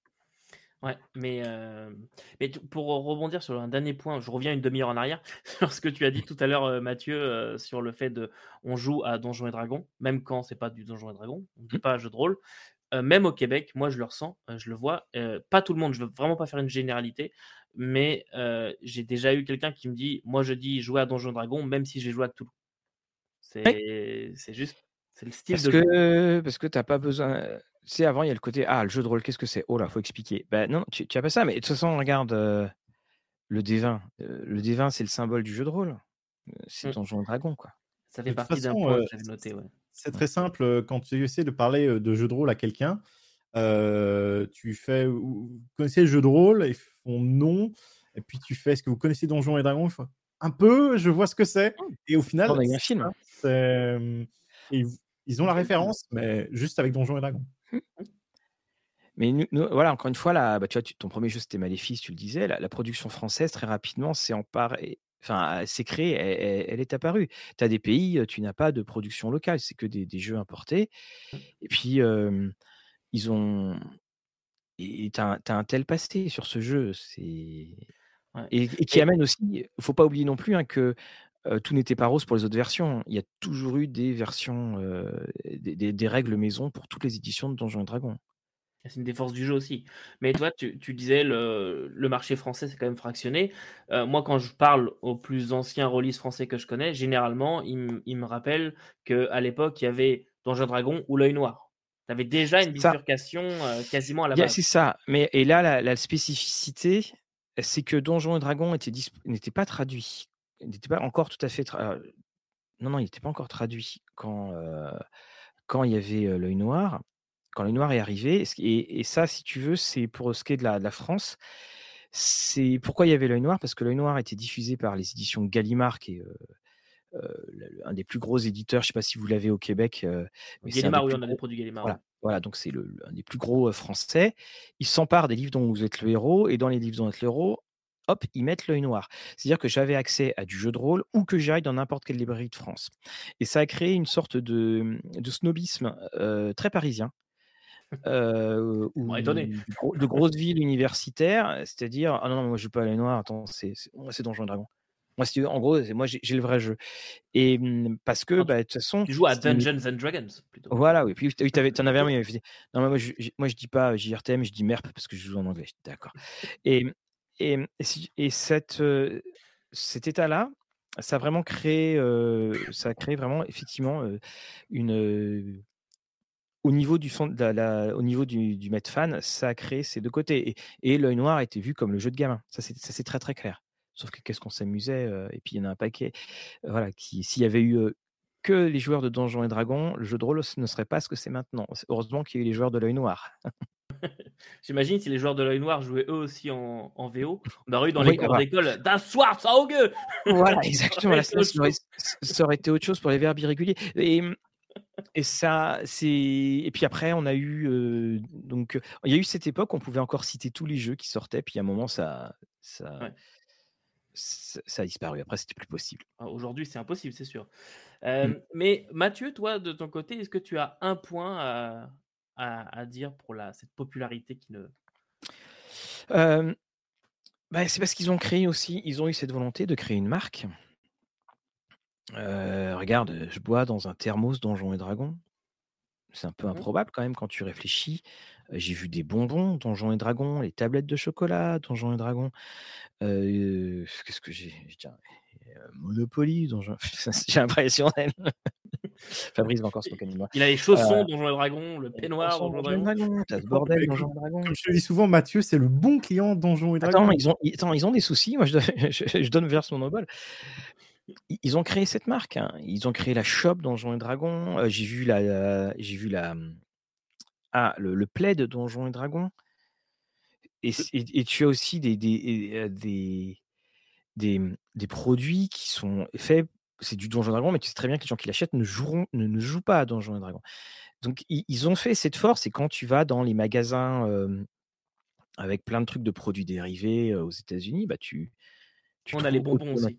Voilà, les bonbons. Le, le, D20, nous on le trouve en pharmacie. D20, voilà, le, D20 rouge écrasé, on l'a en pharmacie. Voilà, voilà. Ah bah, tu... Les gens moi, pour les Québécois qui m'écoutent, vous le trouvez. Mmh. Alors on précise hein, que voilà, euh, euh, au Québec, on, on, vend des bonbons dans les pharmacies, franchement, je vous jure. On vend des chips aussi. oui, c'est C'est euh... vrai ce que dit Mathieu euh, dans le sens où au début de la cinquième, justement dans les interviews, tu vois Mike, Mike Merles qui dit clairement, ils se sont rendus compte que qu'est-ce que qu'est-ce qu'était D&D Qu'est-ce que les gens attendaient de D&D Ils attendaient et ils voulaient développer une sorte de lifestyle, un style mmh, de vie de, autour de Donjons et Dragons. C'est plus qu'un jeu. Et donc, ils ont développé ce, tout, tout, tout, ce qu'il maintenant. Quoi.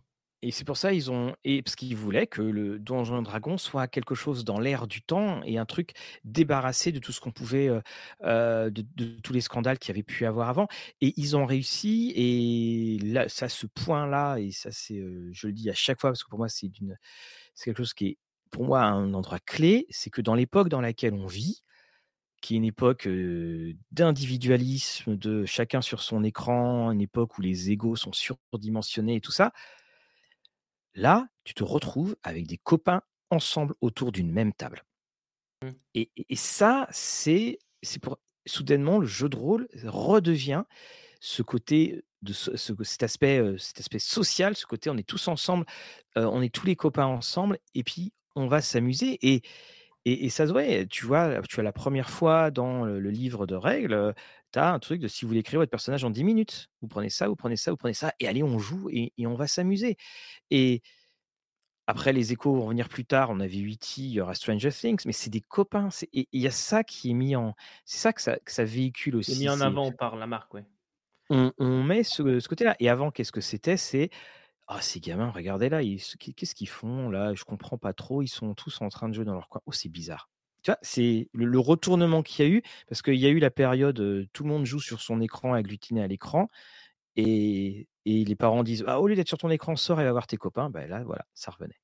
Et ça, pour moi, c'est un des facteurs, un des facteurs clés. Donc, Donjon Dragon a tout récupéré de tout ça, mais c'est puis tu vois les produits qu'ils donnent, ça, c'est des trucs de qualité. Et puis ensuite, soudainement, bah, tu vois ça qui apparaît sur ton Twitch, sur ton truc. Et donc, le lifestyle dont, dont parle Fabrice, c'est ça. C'est, je suis complètement dans l'air du temps avec ça. Ah mais justement, ces produits dérivés, est-ce qu'ils sont destinés à un nouveau public? On sait que Wizard, il aime beaucoup, le nouveau public. ou est-ce qu'il est destiné à un public qui connaît déjà? Bah, si je réponds, je crois que c'est pour les deux. C'est pour les deux. Je vais te prendre un exemple qui est assez, il y a eu un moment, le magazine Playboy, tu sais, ils ont, fait plein de produits dérivés. Ah oui, on est vraiment sur un grand écart de Oui, non, non, mais non, mais c'est pour te dire. Mais moi, j'étais prof en collège à l'époque. Et quand je voyais mes élèves arriver avec leur cahier Playboy, je leur demandais: «Mais tu sais ce que c'est, hein, ça?» «Ah bah ouais, je l'ai acheté là». Tu vois, ils se rappellent d'où ils l'avaient acheté, mais pas d'où ça venait. Et quand j'avais j'étais au lycée, qui avait encore ces produits, donc là, ils étaient plus grands, là, je pouvais leur en parler. Ah bah, il y en a une, elle l'a plus remis. Elle elle a plus amené son cahier. Donc tu vois, c'est ça, il y a un côté, ouais, c'est une marque, je veux dire, il y a ce dé, il y a un petit côté un peu cool. Faut pas oublier, hein, il y a Harry Potter qui est passé par là, il y a plein de choses qui sont passées par là. Donc ce petit côté d'imaginaire, tu es dans ces grands mondes et avec ça, qu'est-ce que tu rajoutes? Tu rajoutes les dessins de cette 5E où, de plus en plus, tu quasiment pas de combat dans les dessins. Tu as beaucoup de scènes où, les c'est des moments de repos, les gens rigolent, des choses comme ça. Donc on a gommé un peu tout ce qui est violence et on se retrouve avec ce, avec ce produit. Donc, des mecs comme moi, qui ont une volonté de faire, quand ils le voient, bah, ils disent Waouh, c'est génial, ils le prennent ce truc-là, parce que j'aurais aimé avoir ça, même si à l'époque, hein, je ne jouais pas beaucoup à Donjons et Dragons. mais, ça me rappelle surtout une période. bah, ils sont comme moi, ils, le prennent et Wizard s'est dit tiens, celui-là on l'a eu. dur, hein, mais on l'a eu. Et tu as les deux comme ça les deux. Mmh. J'ai quand même une étudiante que je vois se balader avec, enfin que j'ai vu arriver avec des D10 en, en, en, boucle d'oreille. Et quand je lui ai demandé est-ce que vous jouez, elle m'a dit non, elle joue pas. Frimae, nous te saluons. Frimae Larolis qui fait des qui fait des bijoux avec des dés notamment. Mmh. Vous pouvez retrouver sur internet, il y aura le lien en description si vous voulez. et moi, à mon tour d'aborder un point, moi j'aimerais tout de même mettre en avant l'histoire de Donjons et Dragons et ces différentes campagnes et suppléments devenus mythiques aujourd'hui. Je veux dire, quand on, quand on s'intéresse au jeu de rôle, un minimum, généralement, on va avoir quelqu'un qui va nous parler d'une campagne Donjons et Dragons dans tel univers. On va entendre parler de Darkson, on va entendre parler de Spelljammer, un peu moins. On va entendre parler de Planescape. Et, entre nous, même Darkson. Ouais, c'est que les, ventes, les ventes Darkson n'étaient pas si phénoménales que ça. Moi, c'était mon premier contact avec Donjon Dragon, c'est quelqu'un qui me parlait de Darkson.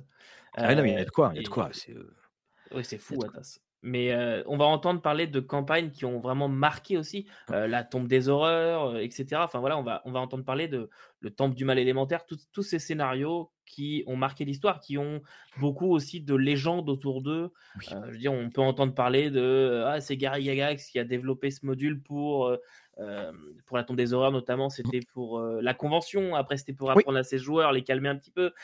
c'était deux. C'était le, le, mix des deux effectivement pour Tomb of Horrors. Et, surtout, il y avait ce, point-là, c'est qu'il avait demandé à. Mmh, en fait, il, donnait des, il montrait des dessins de différents endroits où arrivaient les joueurs, ce que n'a pas repris la 5E.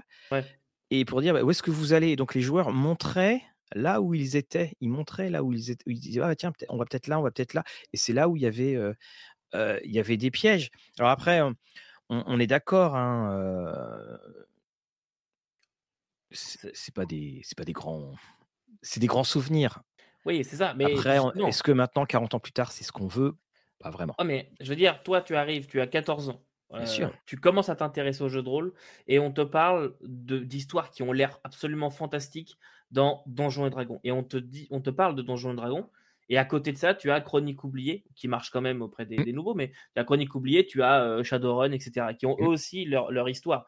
Mais en général, tu vas d'abord être ah, confronté au mythe Donjons et Dragons et à tout ça. Et même moi qui n'aime pas la 5e, je veux dire, j'adore l'histoire, et c'est pour ça aussi que je m'étais intéressé de base à vos, podcasts.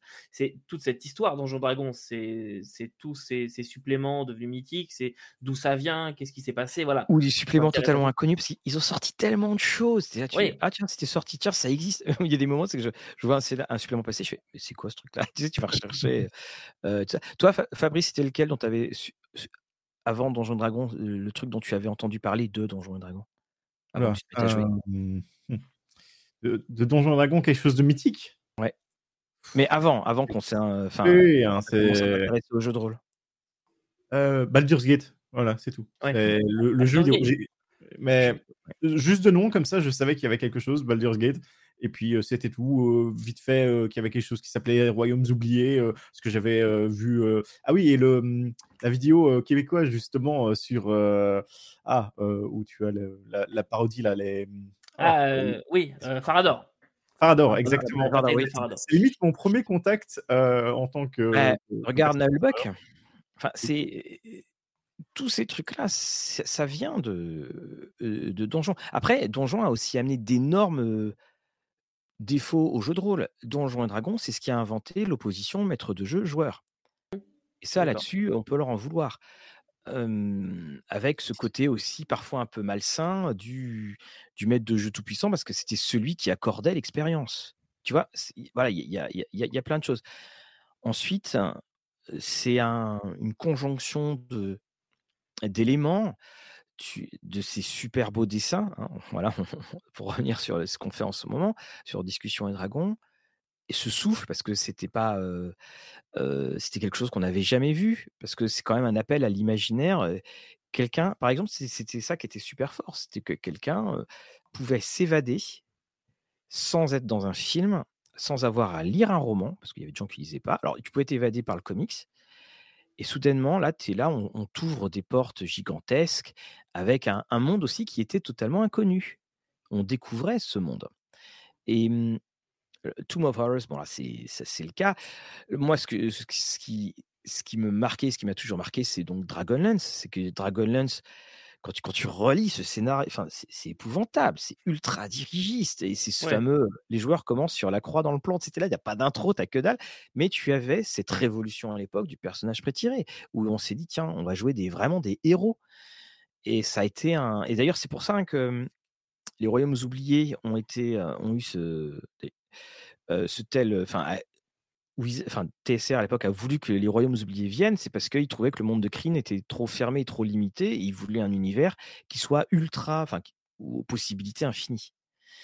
Et le, et moi, ce que j'adore, c'est le mythe qui s'est créé autour de Donjons et Dragons. Soyons très honnêtes, quelles sont les personnes qui ont fini Dragonlance? Il n'y en a pas beaucoup. Quelles sont les personnes qui ont tout joué de, euh, de Dark Sun Parce que Dark Sun, on l'oublie, mais c'était pareil. hein, c'était le même système en gros que Dragonlance, c'est-à-dire qu'il y avait des romans et puis les, les campagnes étaient les adaptations. Pas beaucoup non plus. Mais il y avait une telle puissance d'imagination, une telle qualité graphique derrière que bah, tu te laissais rêver. Et puis tu avais les romans. Et les romans, ça aussi, il faut surtout pas le. Ça aussi, ça a apporté beaucoup Voilà, de, de choses. Ça a été une des, une des raisons des chutes, de la chute de TSR. Parce que d'ailleurs, à un moment, des personnes disaient, mais en fait, TSR, vous allez devenir, vous allez devenir juste un éditeur de bouquins. Et le, truc, c'est que TSR avait un deal avec Penguin Publishing et TSR avait, en fait, recevait un tiers, avait un, recevait un paiement de 30% de ce qu'ils allaient sortir. Donc, en gros, tu sortais un produit, il n'était pas encore vendu, tu touchais 30% de ce qui avait été prévu.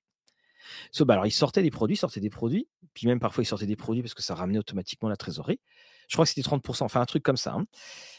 Puis bah, il y a un moment, bah, euh, ça se vendait pas, donc il faut tout repayer. Et là, il y a les retours. Et là, boum. Ça, euh, et il y a aussi dans tout ce mythe, hein, donc il y a un excellent bouquin, euh, Slaying the Dragon de Ben Riggs, qui est sorti en anglais. Il parle de toutes ces années-là et de tous ces chiffres. Et c'est là où tu te rends compte que, certes, TSR faisait beaucoup d'argent, mais il faisait pas tant d'argent que ça. Et on avait vu avec Fabrice, on avait fait un truc dessus. Les ventes n'étaient pas si énormes que ça. Ça a été caché par le fait qu'il y avait énormément de sorties, mais il y avait beaucoup de choses qui ne se vendaient pas du tout.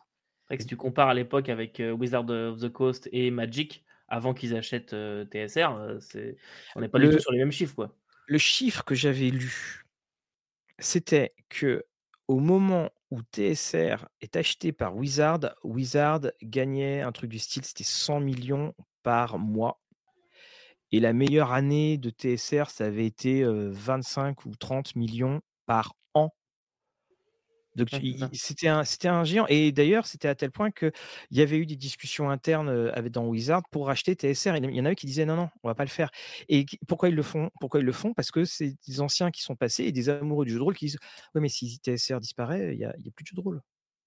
Ouais, c'est ça. et on rentre à... faux à ce moment-là, mais il n'y a plus de Donjons et Dragons. C'est à ce moment-là où l'OGL va. Et puis on a l'OGL avec la règle 3 où en fait on... il y a cette conception, ceux qui vont créer l'OGL qui vont dire le jeu de rôle va pas bien. Ce Magic est en train de, de tout détruire. Donc donnons la possibilité aux créateurs de ne pas avoir à se prendre la tête avec créer un système de règles qui prennent notre système OGL.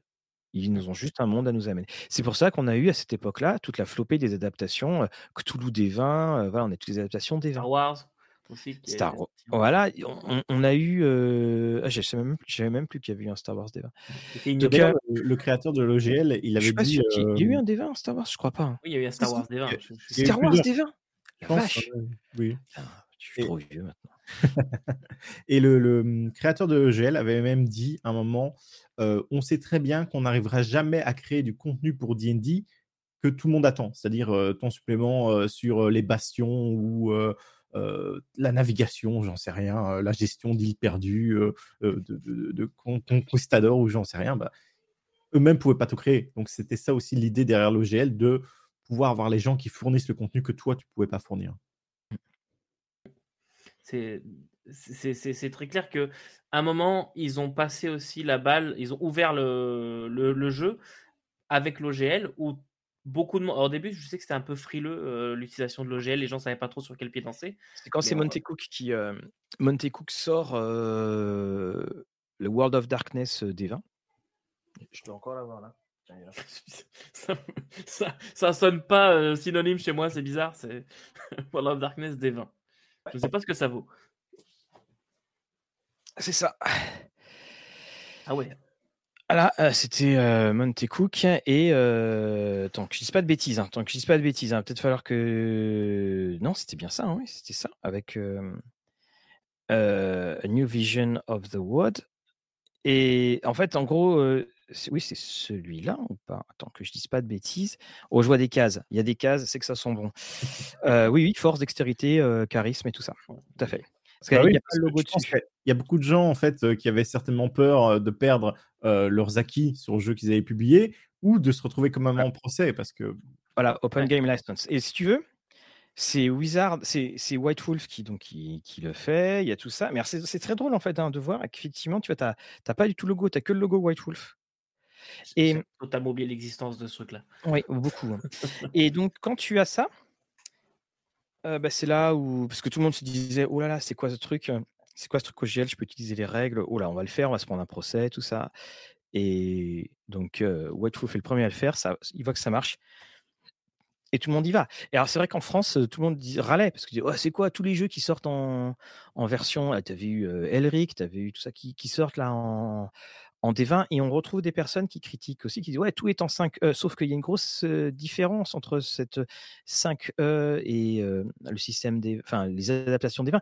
Dans les adaptations des 20, on a, on, adapté des jeux, on a adapté. Cthulhu, Star Wars, Stormbringer, on n'adaptait pas des univers. Tandis que dans la 5E, on n'adapte pas Donjons et Dragons, on te, on te propose de nouveaux univers. Et c'est ça qui est, qui est, différent parce que même des jeux vont avoir, on prend l'anneau unique, enfin aventure en terre du milieu, c'est pas exactement le même truc, tu vois, tout change dessus. Et puis, bah, tu regarde, même Paizo, je veux dire, ils ont ressorti de leur campagne en 5E. Oui. De toute façon, il faudrait un, mix parce que les campagnes Paizo sont très bonnes, au contraire des campagnes Donjons et Dragons. Mais c'est vrai que le système, c'est un frein. Quoi. Mais ça, les, les, les campagnes, les campagnes Paizo en 5E, moi, j'ai vu ça un peu comme un, une espèce d'aveu de ah.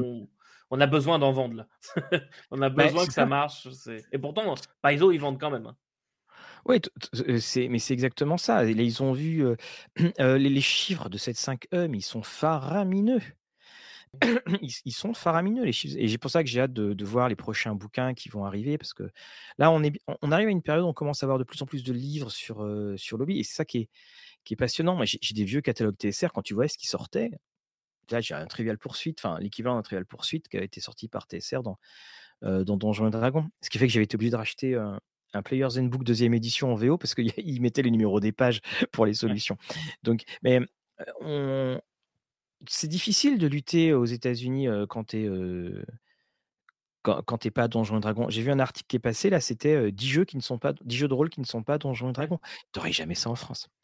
T'aurais jamais Oui, c'est sûr. C'est moi, c'est vraiment un des points qui m'a le plus marqué en arrivant au Québec, pas aux États-Unis. Mm.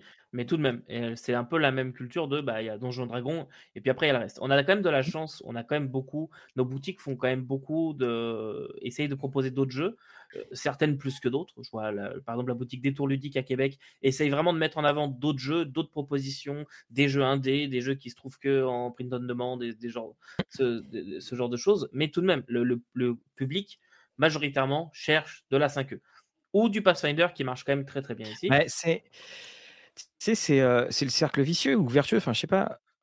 Euh, comme tu sais que tout le monde joue à Donjon, bah, c'est plus facile de trouver des joueurs et puis ainsi de suite et ainsi de suite C'est hein. c'est un cercle vicieux. Mais c'est comme pour les financements participatifs. Euh, si vous voulez que- qu'on embraye là-dessus, euh, on, on voit très clairement. Le... Si on propose du contenu en 5e, en général, à moins qu'on ait fait n'importe quoi, en général, on va atteindre des grosses, grosses sommes.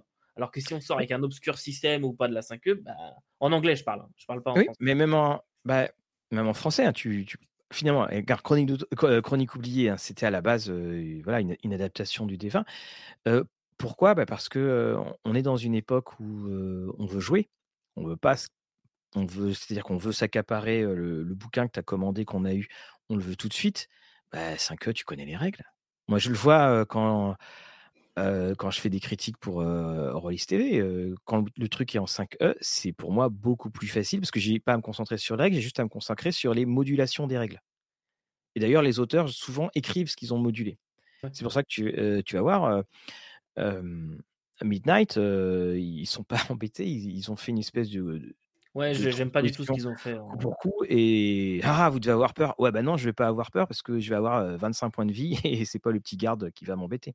Ouais, ouais, je, suis- je- je suis assez d'accord avec ça. Mais, mais ouais, les, les- la profusion de Kickstarter, de financement participatif qu'on a eu ces dernières années, et je parle vraiment de ces dernières années, on va dire dans les quatre dernières années, c'est fou. Euh, Kickstarter euh, ou même maintenant BackerKit, tout ça, tu vas avoir du, du- de la 5e. Et on a des univers complètement dingues. Je, je pense par exemple à euh, Household qui permet de, Oui, tu, tu joues de des. jouer, genre les mini-pousses. Ça parle peut-être eh, eh, alors attends, Guillaume. J'allais te dire les mini pouces. J'allais te dire les mini pouces. Fabrice, tu sais ce que c'est que les mini pouces Euh, vaguement de loin, très loin. les Je sais que mini c'est un truc pouces. de jeu, euh. C'était un dessin les mini-pousses. C'était trop bien, les Voilà. mini-pousses. Voilà, on va rester entre nous, Guillaume. On va Ouais, laisser les jeunes euh, nous apporter les boissons. Mais c'est connaissent les mini-pousses, mais c'était génial. Et voilà, on, a ce, on peut aller du, en jouant des tout petits hommes à l'intérieur d'une maison jusqu'à aller euh, jouer un brocoli guerrier. Là, il y a eu un financement il y a quelques temps. euh, c'est on jouait des légumes, des fruits. enfin, c'est Tu as même eu euh, ce financement chez Agathe, euh, Draconis, où tu joues du donjon et dragon pacifique. Bon, alors, je t'avouerai très franchement que je n'ai toujours pas eu de réponse convaincante de pourquoi est-ce que le système a été choisi.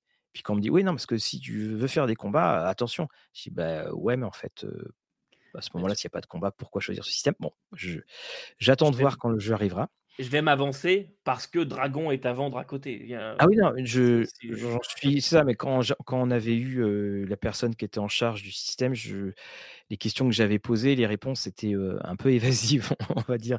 Et d'ailleurs, dans, d'ailleurs, dans le chat, euh, il y avait le même, la même perplexité, mais bon, tout le monde était unanime pour dire que, ok, c'est super beau, donc là-dessus, il n'y aura, il y aura, il y aura pas de souci, mais tu te retrouves effectivement avec donc, cette, euh, cette 5 Et c'est pour ça que ça a été d'autant plus le sentiment de trahison quand ils ont voulu modifier l'OGL. Mais le, le scénario catastrophe, ça peut très bien être dans, dans six mois, ils sortent la nouvelle version et on se rend compte qu'il y a plein de domaines d'incompatibilité.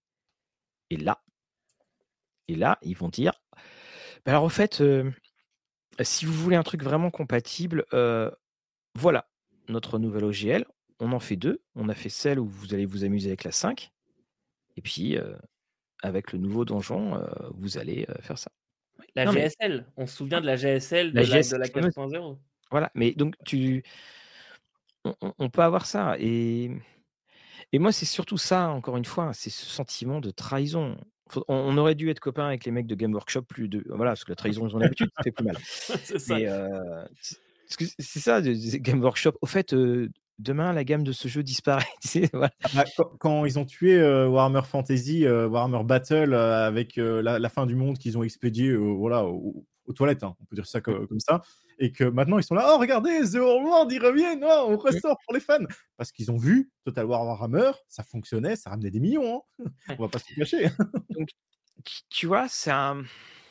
Moi, c'est ça qui m'a fait mal. Et puis, tu sais, il y, a un élément qu'il faut vraiment voir. C'est-à-dire, 74. Donc, il y a 50 ans. C'est-à-dire que tu peux pas trouver un jeu qui remonte à avant. C'est-à-dire que les plus vieux joueurs, les plus vieux joueurs ont commencé par Donjons et Dragons. Les plus vieux joueurs qui jouent encore, et si je prends les plus vieux, c'est automatiquement Donjons et Dragons. Le temps passe, on le voit d'ailleurs, hein, on voit toute la nostalgie qu'il y a dessus. moi, le premier. On voit également, moi, je, me rends compte hein, quand on fait les, lives de Rollis TV, Fabrice aussi, il, moi, il y a un côté vieillissons ensemble. Il y a un côté, bon, allez, rappelons-nous des bons jours.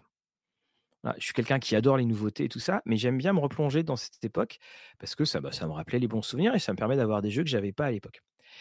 Mais ça, ce, côté donjon, c'est le bon vieux copain. C'est le vieux copain. C'est-à-dire, on l'a. Il n'y a qu'à voir les vidéos américaines des, amateurs de Donjons Dragons. La plupart des mecs ont quand même des barbes. C'est Gandalf. Hein, hein, c'est ça. Mais, mais tu as ça parce que c'est ce bon vieil ami. Et, et c'est pour ça que cette trahison, au bout de 50 ans, elle fait mal. Parce que honnêtement, ce qui s'est passé la 3 à 3-5, ça a, été, ça a été assez oublié parce que c'était vu comme bon, ok, ils ont eu se faire de la thune. Mais il n'y avait pas le côté de on va vous prendre votre boulot, on va vous prendre ce que vous avez créé. Il n'y avait pas ce côté-là. C'est ça, moi, qui me. Mmh, qui, fait mal. Alors, je sais qu'il y a, bah, toi, tu, en fais partie. il y a des personnes qui ont dit, je ne parle plus de, la, de trucs 5e OGL. Nous, on a décidé de toujours le faire parce que ça fait partie du, ça fait partie des sorties et que de toute façon. On nous demandera aussi. Ça, c'est quelque chose. oui, on nous demandera. Oui, voilà. on nous demandera, donc autant, autant les faire. Voilà, autant le faire. je me rappelle plus de la dernière fois où je me suis vraiment bien marré, où j'ai pris un grand plaisir à lire un supplément de Donjons et Dragons 5e. Je veux dire, Golden Vault, le truc il est déjà oublié. Spelljammer, ouais, génial, mais on met pas des trucs de règles de combat. Planescape, c'est pareil, enfin, les trucs importants, ils ne les mettent pas en plus, ils te font une espèce de format bâtard qui fait que tu te retrouves à, payer super cher. il y a eu l'augmentation de prix, donc quand tu as des Glory of Giants, quand tu as l'augmentation des prix, tu dis, oh, le truc, quand même, c'est un peu cher pour ce que c'est. Dragonlance, c'est parce que j'aime beaucoup Dragonlance avant, parce que, mais sinon, il y a plein de trucs qui ne vont pas. c'est ça. Et finalement, quand je prends de ceux qui m'ont bien marqué, ça sera Witchlight. Oui, parce que c'est nouveau. Parce que c'était nouveau, parce que ça sert à quoi de prendre des vieux trucs pour en faire des trucs, mais vraiment moins bons, complètement édulcorés? ça aussi, on peut en parler. C'est qu'il y a eu une.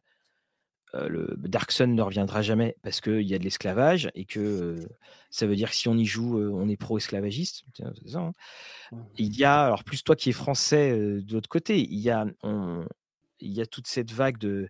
Il y a il y a la vague progressiste à l'américaine, et je dis bien à l'américaine, c'est-à-dire sans aucune subtilité par rapport à ce que nous on fait en France. Et je trouve que c'est très maladroit de dire, par exemple, je pense à la citadelle radieuse, de dire Ouais, c'est génial, vous avez vu, on est ultra inclusif. Nous avons fait écrire par des minorités tous les scénarios et que les scénarios ne sont pas bons. Mmh. En fait, moi, j'achète quelque chose pour avoir de la qualité. Et je ne sais pas si mettre en avant l'inclusivité, c'est en disant que nos, auteurs sont issus de minorités, c'est un argument de vente. Parce qu'à la base, on peut être issu d'une minorité, mais si on écrit mal, on écrit mal. Et que donc, bah, ce scénario-là, voilà, moi, ça me. C'est quelque chose qui m'a un peu, enfin, qui m'a même beaucoup gêné, ces réécritures constantes. ça a été le cas de Curse of Strad. Mmh. Il y a des personnages dans Dragonlance, tu es en guerre. Ah non, alors lui, il faut, faut pas lui faire de mal. Paizo, c'est pareil. Hein. Paizo, il y a eu beaucoup de. Parce que, enfin, c'est très américain de dire nous chez Paizo, on est contre l'esclavage. Ah merci, vous nous rassurez. J'ai cru que j'allais lui jeter le bouquin. Enfin, tu vois, c'est ça. C'est à l'américaine. Hein, Après, Paizo ont aussi beaucoup de, problème à balayer comme ça sous le tapis. tout à fait. Non, non, mais c'est ça, mais pardon. quand tu es un, un- un- lecteur européen, un lecteur français, il y a quand même des choses qui, qui font sourire. Tu sais, c'est euh, Oui. bah, c'est les- c'est toujours le gros truc à l'américaine, que ce soit dans les, dans les comédies ou dans les trucs comme ça, ou quand ils applaudissent partout. Et, hum, et alors, moi, je me suis, tu vois, il y a eu euh, tout le, le, le foin qui a été fait parce que on retirait les bonus ratios. Putain, quand tu regardes le supplément, le machin, ça fait une colonne et puis ils te disent que c'est optionnel. Tu vois, ils ont, Wizard a été champion pour, euh, pour pouvoir balancer des trucs, mais alors en fait, il suffisait de juste pas en parler, on se serait rendu compte. Et, on aurait- et là, ils auraient pu dire, bah oui, ce qu'on a décidé, parce qu'il y a ci, il y a ça. Mais à vouloir claironner en amont euh, ceci ou cela, euh, et se prendre les pieds dans le tapis, parce que rappelons-nous quand même que dans euh, Spelljammer, ils ont mis des propos qui étaient un petit peu, un petit peu tendancieux, justement sur l'esclavagisme, et que Les hommes singes, un truc ouais, comme ça. ça. Je sais plus quoi. Et puis quand tu regardais euh, ces créatures qui dataient de la deuxième édition, tu te rendais compte que quand tu regardes et quand tu lisais la description, il n'y avait absolument rien de raciste ou de tendancieux et que ça a été rajouté dans la 5E. Sachant qu'on a des relecteurs, euh, justement, pour ce genre de choses depuis, euh, depuis maintenant euh, quelques années sur ça. Et donc, si ça passe les relecteurs, moi, je suis désolé. hein. Voilà, c'est, tu vois, c'est, c'est ça. Moi, ça, ça a fait partie de, de ce bruit autour de cette version. Il, faut, il faut. Moi, j'adore le système de la Witchlight où il n'y a quasiment pas de combat. J'ai- j'aime ça, il le faut, mais moi, pour ma part, je, pense que je suis trop européen ou trop français pour être séduit par ce progressisme au forceps et au char d'assaut. Je préfère me rendre compte par moi-même et dire ah et ça c'est fin, ça c'est intéressant plutôt que de, de dire attention regardez regardez, mais à côté de ça on met un truc absolument abominable. Tu vois? Je, je- je suis assez d'accord. Mais ça, ça se fait partout, même dans le cinéma, etc. euh. Oui, c'est- oui, Voilà. oui, oui, c'est ça. C'est il y a un moment, on- bah, les gens qui vous regardent, euh, généralement ils sont intelligents. Faut arrêter de, prendre- faut arrêter de les prendre pour des idiots et surtout ils sont observateurs. Ils sont observateurs, donc il n'y a pas besoin de dire on va faire ci, on va faire ça. Ouais, je suis assez d'accord. Euh, Fabrice, est-ce que tu as un point à apporter? Ça fait longtemps qu'on ne t'a pas entendu, Fabrice. Ah, oui. Euh, pense-. Bon, pour participer un peu à la discussion globale, cinquième, euh, pourquoi? Euh, Le côté, on a, on a dit un peu de mal hein, quand même sur cette cinquième. On va parler euh, maintenant un peu de bien, c'est-à-dire que pourquoi aussi si ça fonctionne bien cette cinquième, c'est que euh, de base, tu as besoin du triptyque, et même c'est eu, bah, je sais plus combien de bouquins maintenant, une trentaine, cinquantaine, qui sont sortis officiellement, plus tous les suppléments, c'est qu'au final, tu peux prendre chaque livre indépendant, c'est-à-dire que tu vas avoir besoin de- du triptyque. Et puis, tu peux faire jouer ta campagne en n'ayant que la base. Et encore, tu n'as pas forcément besoin de l'acheter. euh, Voilà, on, on- on- on sait comment ça fonctionne, même si tu utilises les documents SRD et tout ça. Donc, tu peux avoir quasiment tout ton contenu. euh, et acheter vraiment ce qui te fait plaisir.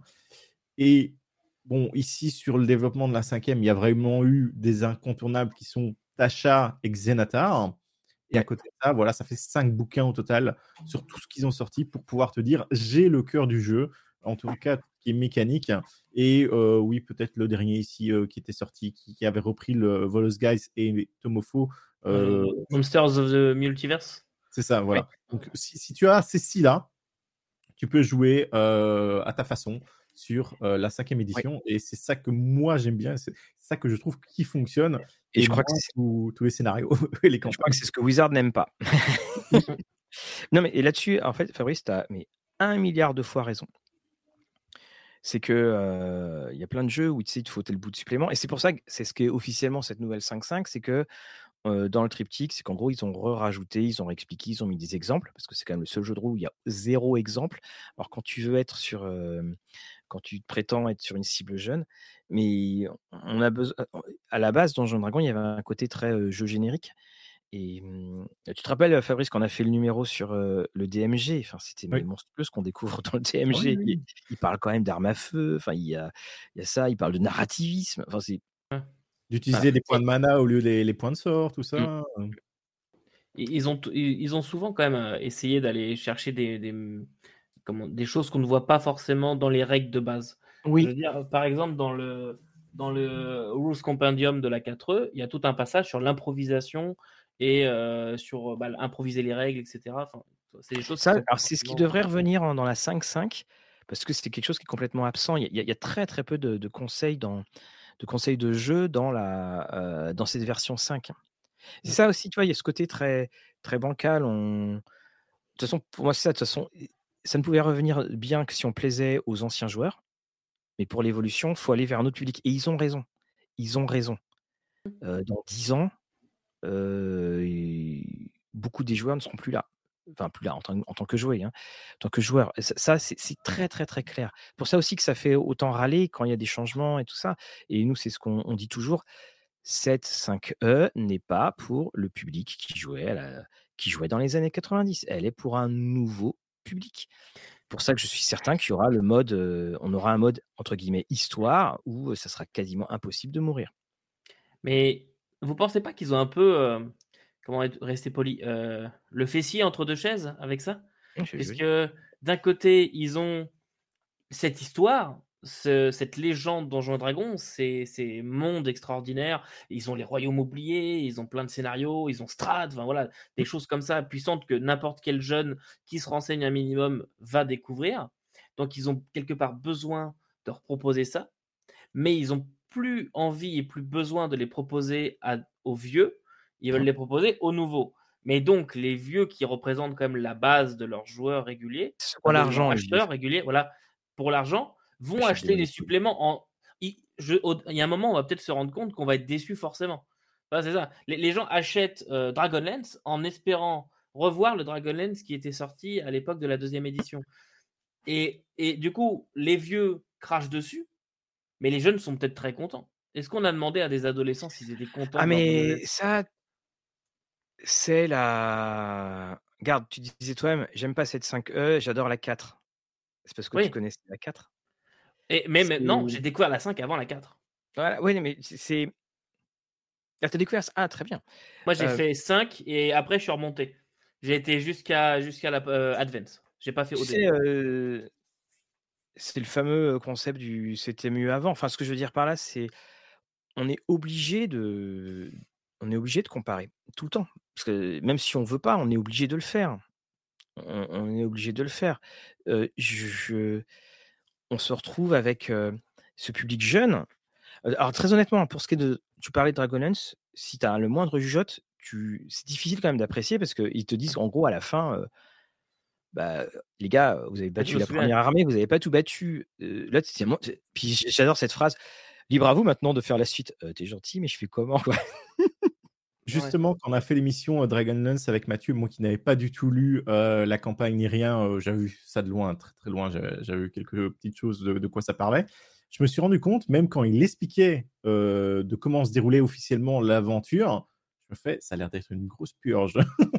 Alors que moi, j'ai pas connu Dragonlance avant. Hein. Enfin, si je me suis renseigné avec les émissions, tout ça, mais pour dire, j'ai pas joué, j'ai pas le côté nostalgique, tout ça, plus peut-être le côté nouveau joueur à ce moment-là. Et puis, et puis tu vois, bah, tiens, mais on va reprendre juste l'exemple de, de Dragonlance. L'armée contre laquelle tu vas te battre, le seigneur dragon Verminar, c'est écrit. En fait, il fait autre chose. Il délègue son armée à Kansaldi, œil de feu, qui devient la, la protagoniste principale, l'antagoniste principal. Là, tu dis pourquoi? Alors, pour un moment, je me suis dit, il y a une espèce d'ordre de rééquilibrage, ils veulent mettre plus de personnages féminins. Il y a beaucoup de personnages féminins dans, dans Dragonlance, enfin, Dragon Queen. Mais je, ça ne tient pas debout. Ça ne tient pas debout. C'est-à-dire, le personnage de Consoldi est pas mauvais d'ailleurs. Hein. Mais tu te dis, mais, mais, pourquoi vous faites ça, les gars? C'est que tu le vois d'ailleurs dans, dans tous les suppléments de la 5e, les mecs connaissent, ils connaissent sur le bout des doigts l'historique de Donjons et Dragons. Le nombre d'allusions qu'il y a sur des trucs ultra précis, c'est tu le sais. Et c'est ça qui est d'autant plus frustrant parce qu'à la lecture, tu le vois. Et, et tu vois aussi comment ils vont dire bon, ça on le vire, ça on le vire, ça on le vire, et on fait venir ce nouveau truc. Et je, je pense que ce qui marche, et on l'a vu, c'est des recueils avec des multiples scénarios. Donc il y a eu le Citadelle Radieuse, le Ravenloft, enfin le oui, le Ravenloft, hein, pas le Curse mmh. of Strad. Mais après, il y a, y a le fait, surtout, c'est qu'on joue.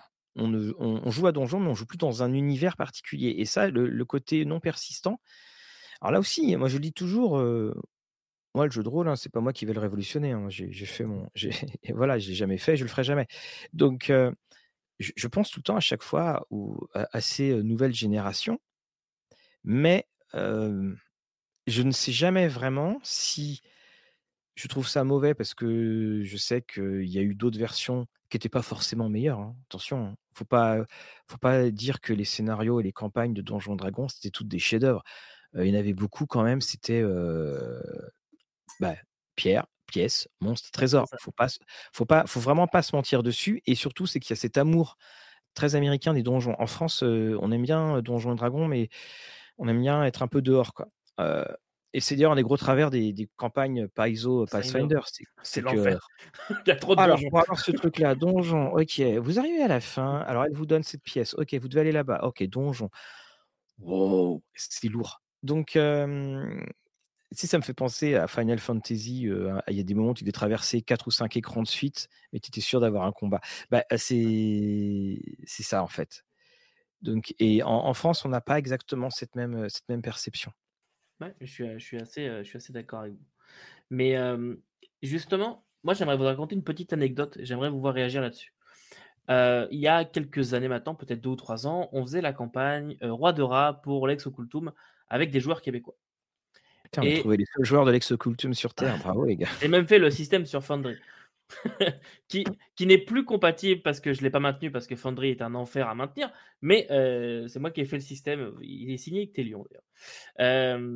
et bref, on, faisait, on faisait cette, cette campagne et puis arrive le moment où on se dit bah, qu'est-ce qu'on fait après? Et je m'entendais bien avec tous mes joueurs, tous les joueurs étaient contents et heureux à la table. Et il y a un joueur qui dit Moi, les gars, par contre, je vous préviens, je commence une formation bientôt. Si c'est pas de la 5E, j'arrête. Et c'est comme ça que j'ai commencé la 5E. Et d'ailleurs, je précise parce qu'il va peut-être nous écouter. Donc, Tommy, si tu nous écoutes, sache, que je t'aime. Mais, euh, mais j'ai des trucs à dire sur toi. non, j'ai pas de trucs à dire sur lui, mais sur le coup, je l'ai mal pris. Je l'ai, je l'ai, j'ai été un peu, un peu choqué. J'ai accepté la, remarque, mais je me suis dit, il, veut me forcer à jouer à quelque chose que moi je connais pas ou que je vais devoir faire un effort moi à maîtriser, etc parce que lui veut pas faire l'effort. Et en fait, je me suis rendu compte que j'avais tort de penser ça comme ça. Et c'est juste que bah, pour, pour lui, qui a toujours été, même s'il a testé d'autres choses, euh, mais il a toujours été confortable avec Donjons Dragon, dans les règles de la 5e qui joue, etc. Il est dans des chaussons. Et en fait, pour lui, ça représente un effort encore plus important d'apprendre un nouveau système. Mmh. Et, euh, et j'entends souvent, Fabrice, euh, on a l'air d'avoir à peu près les mêmes joueurs. Quand tu parles dans Discussion et Dragon, tu parles, c'est des gens qui viennent du jeu vidéo, qui aiment comprendre les mécaniques, qui aiment tout ça. Et j'ai à peu près le même genre de joueurs euh, qui sont pas, pas, ouverts, pas fermés non plus à l'idée d'un peu plus de narration, etc. Mais tout de même, ils ont besoin de comprendre comment ça fonctionne le système exactement et de pouvoir faire des combinaisons, des machins, des trucs. Et, et en fait, j'ai accepté la, remarque qu'il m'a fait. On fait de la 5 aujourd'hui parce que c'est un joueur que je ne voulais pas perdre parce que j'adore jouer avec lui. Et, euh, c'est vraiment une, histoire qui m'a marqué. Le, fait de, si c'est pas de la 5e, je peux pas jouer. C'est même pas, je veux pas, je, ne peux pas, je ne veux pas jouer parce que le mmh. système, je le connais pas et je, ne peux pas prendre du temps pour apprendre un nouveau système. Et j'ai trouvé ça assez fort c'est un sujet qui revient souvent, très souvent sur les Reddit, les différents internets, les forums et tout ça. C'est-à-dire qu'il y a toujours quelqu'un qui est là et qui veut jouer à d'autres jeux que 5e, mais qui se retrouve bloqué par les, autres joueurs qui font Ah non, non, non, ah, c'est pas 5e ça, ah non, je sais pas, j'ai pas envie, ah, ça va être compliqué, réapprendre un nouveau système. Et par défaut, les, gens, ils en peuvent plus, ils sont en mode Non, je joue à autre chose, tant pis. Et forcément, des fois, tu es un peu obligé de, faire l'effort de, rester en cinquième ou de passer en cinquième, on va dire ça. Pourquoi? Parce que les gens ont ce confort, ils savent que quoi qu'il arrive, c'est quelque chose de connu. Et quand tu as fait un peu le tour des systèmes de jeu, il y en a des, ils sont tout flux, d'autres plutôt simples, qui tiennent même sur une page. Et la cinquième, bah, je, pense, c'est plus ou moins le bon milieu entre c'est pas trop compliqué, mais il y a quand même des certaines mmh. mécaniques pour les joueurs, justement, tu disais jeux vidéo, tout ça, qui aiment bien ce côté où tu creuses un peu, il y a quelque chose derrière, sans que ce soit vraiment l'usine à gaz, on va dire ça. Surtout quand tu viens de l'exocultum. mais Et Et, quel et donc, C'est pour moi, c'est c'est- c'est ce qu'on appelle l'effet McDo, c'est-à-dire que c'est le truc que tout le monde Mm. apprécie, entre guillemets, et ça passe, quoi, mais euh, ce sera jamais euh, des trucs. euh, Ouais, je suis. Moi, je suis, je suis complètement d'accord. Puis je comprends en fait euh, ton joueur. Il s'appelle comment? C'est Patrick? Non, c'est? Non, c'est Tommy. Tommy. Je, je, je Ouais. te comprends, Tommy. Ouais. Hashtag, je suis Tommy. Non, je te comprends parce que j'ai vécu le, euh, la même chose avec. C'était pas du Donjon Dragon, c'était un- une campagne que j'avais écrite, un, un univers euh, DC Comics cyberpunk où en gros les super-héros étaient censés ne jamais avoir existé. C'était juste des personnages de bande dessinée et à un moment dans, dans la neige, ils trouvent une valise, les gens se sont entretués, ils ouvrent la valise et qu'est-ce qu'ils voient? Ils soulèvent et il y a une cape rouge complètement déchirée, couverte de sang avec un grand S. Et là, ils se rendent compte que peut-être qu'on nous a menti. Et donc, j'avais pris le système, euh, le système de euh, l'excellent système de Mayfair Games, donc de DC Comics, Batman RPG, entre autres. Et là, j'ai très clairement vu euh, plusieurs joueurs qui étaient, alors comme toujours, un système est simple quand on le connaît par cœur. Quand on le découvre, c'est autre chose. hein. Ouais. Un grand salut à ceux qui font de la magie dans Rêve de Dragon. Donc, euh, le, truc, c'est j'ai vu mes joueurs hein, qui, qui ont mis du temps à s'adapter, qui ont à la deuxième partie, ils redemandaient, il y a même une interruption, en, il y a une interruption en partie. Et là aussi, ben, en fait, en tant, que, il y a, en tant que maître de jeu, on a des habitudes, mais aussi en tant que joueur, on a des habitudes. Et le fait de dire, si c'est pas de la 5E, parce que je connais la 5E, et que je ne peux pas jouer, c'est aussi dire, le problème, c'est que si je joue à autre chose, je vais prendre beaucoup moins de plaisir parce que je ne vais pas comprendre les règles ou que l'effort que je vais devoir faire pour connaître les règles, ben, c'est un truc qui va avoir un impact sur mon expérience de jeu et j'ai pas envie d'avoir ça, je veux juste du plaisir maximum. Et, et- et c'est ça en fait. C'est ça. Et, et je comprends tout à fait que ta, euh, ta réaction parce que c'est. Je vais, f- tu sais que je vais faire une vidéo sur la déception en, maître- en, en jeu de rôle. Ouais. Les déceptions qu'on peut avoir en tant que, que maître de jeu. Et on en vit. Et, et oui, et oui, tu sais, les déceptions chez les maîtres de jeu, elles sont beaucoup plus fréquentes que les déceptions euh, chez les joueurs. C'est et ça, tu vois, c'est pour ça, j'ai pris mon papier, mon crayon, et ça, je vais, je vais redonner cette euh, ton anecdote. Mais c'est Et- une anecdote qui m'a marqué euh, vraiment Oui, beaucoup parce que c'est ce côté. En fait, il faut accepter que les gens sont confortables dans, dans, dans- dans ce qu'ils jouent et on peut pas obliger tout le monde à vouloir découvrir autre chose. Mm. C'est ça, c'est un point très important. Mais c'est Fabrice le disait. Enfin, le truc, c'est qu'il faut qu'on aille tous dans la même direction. Et c'est pour ça que c'est difficile aussi de changer, parce que euh, quand euh, tu quand tu as ton rythme qui est, tu connais les joueurs, tu connais le monde, tu connais le système, et soudainement, toi, en tant que maître de jeu, tu as envie de proposer autre chose. Ouais, tu pourras proposer autre chose, mais sur les cinq, les chances que les cinq disent ouais, ok, elles sont pas énormes. Et puis aussi, si jamais tu as toujours ta campagne qu'ils adorent, mais que tu proposes autre chose, le temps que tu vas consacrer à la campagne qu'ils adorent, enfin le temps de cette nouvelle chose, c'est le temps que la campagne qu'ils adorent ne pourra pas avoir. Tu sais, il y, a- plein. Il a jouer avec, par habitude et jouer par enthousiasme. Et il n'y a rien de péjoratif dans dire de jouer par habitude. Il n'y a rien de péjoratif. Mais il y, a les, il y a des joueurs qui vont dire Ah ouais, je vais essayer ça, je vais essayer ça. Et puis, il y a des joueurs qui préfèrent leur habitude et ils ont tout à fait le droit, et je les comprends complètement, de dire que bah, je, me projette dans cette nouvelle partie. C'est cet univers que je connais, c'est un univers que j'aime. C'est comme si j'étais dans le, la série que j'adore, c'est comme si j'étais dans le roman que j'adore. Et, et c'est ça euh, l'habitude. Et encore une fois, c'est rien de péjoratif. Et Donjons et Dragons, la force de cette 5E, c'est que tu étais partout chez toi. La preuve, tu peux même jouer à d'autres jeux, mais tu as toujours la 5E. Ça, c'est une des grandes, grandes forces, je trouve. Euh, c'est vrai que le côté, euh, si j'ai envie, je peux aller dans la Terre du Milieu, Ouais. euh, faire un détour par les royaumes oubliés et finir euh, en Planescape euh, ou dans euh, Doctor Who. euh, Docteur Who 5E, euh, fallait miser dessus. hein. ouais, J'aurais pas mis un copec dessus, moi, Ouais. effectivement. Et sur ce que j'en lis, c'est plutôt pas mal. Mais, euh, faut Docteur finisse. Endalex, euh, j'ai presque envie de l'acheter.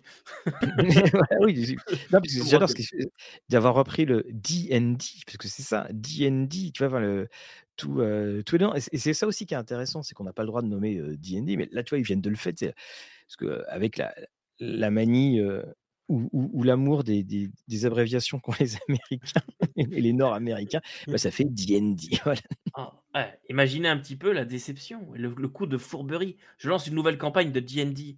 Tout le monde euh, répond pour du Donjon et Dragon, mais en fait c'est Dr. Endalex. Voilà, vous êtes à Londres. et, euh, mais ça, c'est pour ça qu'il y a une relation haine-amour qu'on peut avoir vis-à-vis de cette 5E. J'avoue que Fabrice, toi, tu m'avais dit hein, que tu avais été un petit peu dégoûté aussi par tout ce qui était.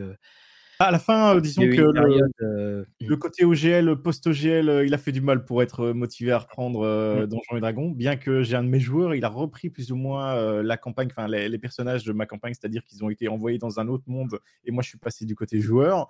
Bon, je dois dire qu'on joue encore moins que quand on jouait avant. Hein. Après, je ne sais pas si c'est le changement de MJ ou euh, c'est le fait que aussi mes joueurs, peut-être, euh, après, ils suivent très, très, très, très peu tout, tout, tout ce qui est actualité. Euh, mais oui, je, je, vois globalement moins de gens passionnés sur D&D. Bon, il y en a toujours forcément. Après, il y a eu quand même une part de la communauté qui joue à D&D, c'est quand même orienté vers d'autres jeux de rôle, ou en tout cas, ils se sont dit, c'est le moment, c'est le moment. Euh, et, même les chaînes, euh, tu vois, certaines chaînes euh, anglophones qui faisaient que du D&D, parce que ça aussi, on a oublié de le dire, c'est que en cinquième édition, quand tu fais du YouTube en anglais, tu peux vivre rien que de parler la cinquième édition de, Donjons et Dragons, On dit que n'importe quel autre jeu, c'est compliqué. Candela Obscura, voilà, si avec une méga faute de grammaire sur la quatrième de couverture. Bah, elle, est moche. Hein. Il y a un it's IT apostrophe S au lieu de ITS. Elle est moche. Elle est moche. mais non, non, tu, as raison. je crois, alors, c'était pas ISO. Hein, pas ISO, ils avaient vendu, je crois, en, en, un mois, ils avaient vendu un an de jeu. Enfin, Tous les stocks de Pathfinder 2, il n'y avait plus rien. Voilà, tout, tout, a explosé. Alors, après, dans les faits, bon, Donjon et Dragon restera toujours Donjon et Dragon. Tu sais, c'est. C'est c'est pas parti. Ah. it's, here, to stay. Enfin, on va pas. Alors, faut voir, faut voir. Il y a peut-être une tendance qui risque de s'inverser. en tout cas, dans certains pays, Donjons et Dragons n'est pas le premier jeu de rôle joué. ce qu'il faut savoir, c'est que par exemple au Japon, c'est l'appel of, mmh. of Cthulhu qui est premier et deuxième en tant que jeu de rôle médiéval. donc c'est, je reviens plus sur le nom maintenant, euh, Swordworld. Voilà, c'est Swordworld qui est, au final, c'est à la base un jeu qui avait été fait pour faire jouer dans le monde des Chroniques of Lodos. Oui. Et après, ça a développé son propre monde, son propre truc, mais voilà, parce qu'ils n'avaient pas eu le droit d'adapter justement et de sortir ça avec les règles de, de Donjons et Dragons. Et à côté de ça, il y a la Chine aussi. Chine qui devient un gros joueur enfin, sur le, marché économique. Il faut savoir que eux, la version la plus récente qu'ils ont de D&D, 3.5. 3.5, d'accord, la Chinois simplifié, 3.5. Sachant que tu te fais quand même D&D 5, ça a été traduit dans plein de langues, ça a été exploré au Japon, en Corée, et même ici, ils avaient récemment lancé une grosse campagne de pub pour le Japon, pour la cinquième la Chine, c'est quand même un marché, je veux dire, gros. Ils produisent même leurs bouquins là-bas, donc hein, moins d'export. Mais je pense que là-dessus aussi, tu as, raison sur ce point, Fabrice. Enfin, ça se rejoint à ce que je te disais. Dans dix ans, le marché du jeu de rôle, il, va être différent. Parce que voilà, dans dix ans, il se sera passé beaucoup de choses. Je parle au niveau des joueurs, au niveau du, cœur de joueurs. Et il y en aura plein qui, qui auront arrêté. On, va avoir ça. On en a déjà beaucoup, hélas, en ce moment, bah, qui, qui décèdent. Ou quand on a fait Art of, vous le verrez à la fin de, à la fin de l'épisode 2 de Art of D&D, c'est ce que bah, je, cite les âges des, quatre vénérables. Bon, bah, enfin, hélas, des, des trois vénérables, vu qu'il y en a plus, il y en a un qui, nous a quitté, Parkinson. Mais ça va être vraiment différent. Et c'est pour ça, je pense qu'ils l'ont, l'ont senti. Tu peux pas avoir. Euh, parce que tu as quand même des, personnes, ils ont 80 ans, ils te causent de Donjons et Dragons. Euh, tu vois, c'est. mais ils, le sentent et ils essayent de s'adapter aussi au public actuel parce qu'on voit tout le virage numérique qu'ils sont en train de prendre. On, qui veulent, ils veulent proposer leur VTT. Il va très certainement y avoir l'enfer des microtransactions là-dedans avec ton portrait, ton image, ton bonhomme, ton machin. Et, et, je pense, honnêtement, en termes d'entreprise, je pense qu'ils ont raison de, de, faire ça. Quoi. Bien sûr. Parce que tu regardes Chaosium, je les adore Chaosium, mais ils sortent encore des produits comme on en sortait dans les années 90, c'est-à-dire des trucs avec plein de pages et puis et où ils font une, ils font une boîte d'initiation de RunQuest, il y a plus de 200 pages dans le truc, c'est monstrueux. Donc de toute façon, tu, disais aussi les microtransactions elles vont arriver, elles sont déjà là au final. quand tu regardes D&D Beyond, tu peux acheter une subclasse, un monstre, un, objet à, la pièce. Donc au final, et un peuple aussi. Oui. Mais il y aura peut-être un, à un moment une. Je pense, sixième ou septième édition de Donjons et Dragons, tu n'auras plus de version papier. Ouais, c'est ce que j'allais dire. J'allais dire peut-être qu'à un moment on dira, tu sais qu'avant Donjons et Dragons, c'était des bouquins? C'est pas sur les bouquins qui sont de l'argent. Hein. La preuve, ils augmentent les prix. De toute façon, n'oublions jamais cette phrase, je pense qu'elle va rester, hein. D&D est sous-monétisé. ça avait été dit par, euh, c'était l'ex-PDG de Microsoft qui est désormais euh, chez Hasbro ou Wizard. Ouais, c'est la directrice de euh, Wizard of the Coast. C'est une des questions. Là, tu vois, là, j'ai devant moi les, les vieux suppléments. Pourquoi est-ce qu'on les prend, ces vieux suppléments? Parce qu'on les a connus, parce qu'on ne pouvait pas les avoir moi, je me mets à la place de quelqu'un qui a 20 ans, qui découvre la 5E. Est-ce qu'il a envie de se dire Ah, c'est tellement génial ce jeu, je vais aller me choper des suppléments de la deuxième édition de Donjons Dragon qui sont totalement incompatibles avec des dessins épouvantables pour certains, avec des univers qui ne sont plus du tout d'actualité. Est-ce qu'il va le faire? Non. Et c'est pour ça que je le dis vraiment là, dans dix ans, il y a beaucoup de choses qui vont changer, y compris sur le marché de l'occasion. Tu, as des personnes, je le dis toujours, hein, j'arrête pas de dire je le dis toujours, mais moi, quand je serai trop vieux pour faire ça, je vais faire quoi de tous mes bouquins? C'est pas mes filles qui vont y jouer. Il faudrait que je les revende tant qu'il y a des vendeurs, tant qu'il y a des acheteurs. Mais on, ne se rend pas compte de ça, mais on, arrive devant une grosse, grosse transformation. Je crois que les gens chez Hasbro l'ont compris maladroitement, mais ils l'ont compris.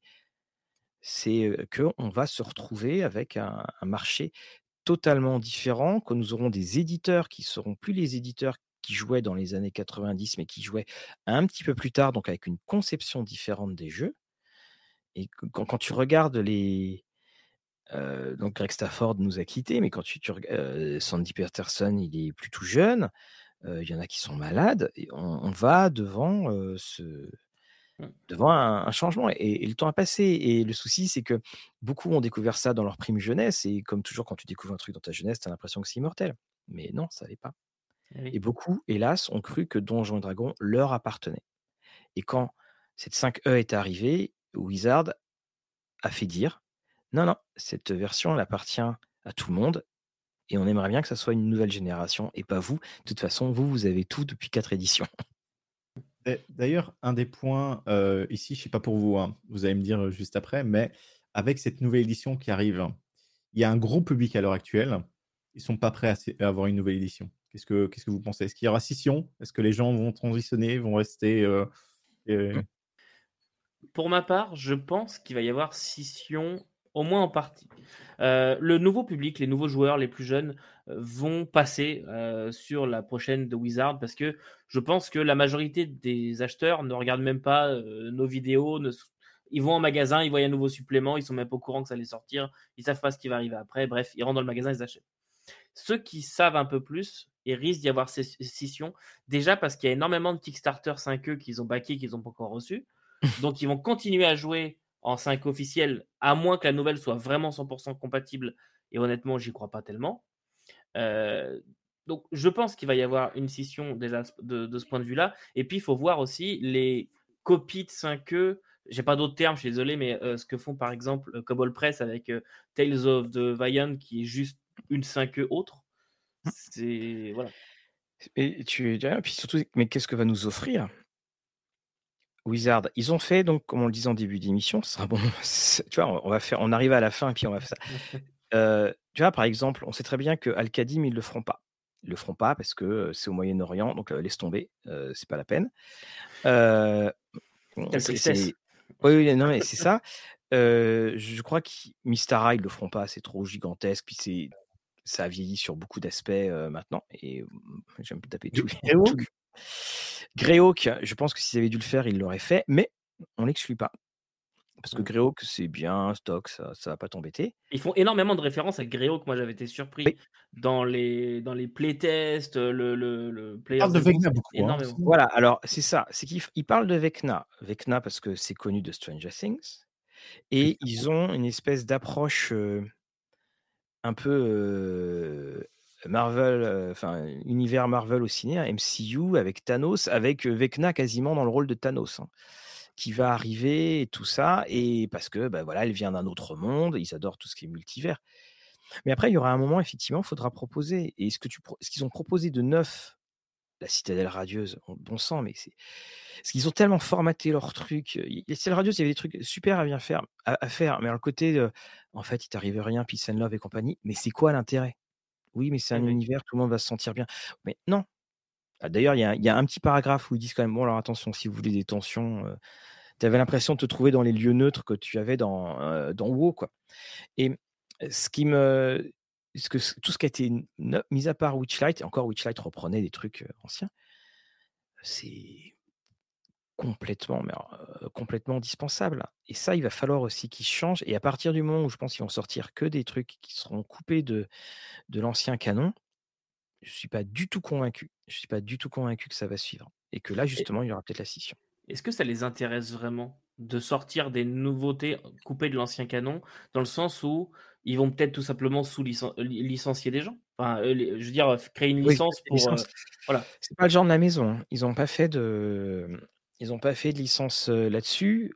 Qu'est-ce qui va se passer? Bah, si, il y aura les trucs DM Guild et autres qui vont, qui vont sortir leurs trucs, qui sont, sont de qualité, mais ils vont, ils, puis ils vont augmenter les prix. Mais ils l'ont déjà fait.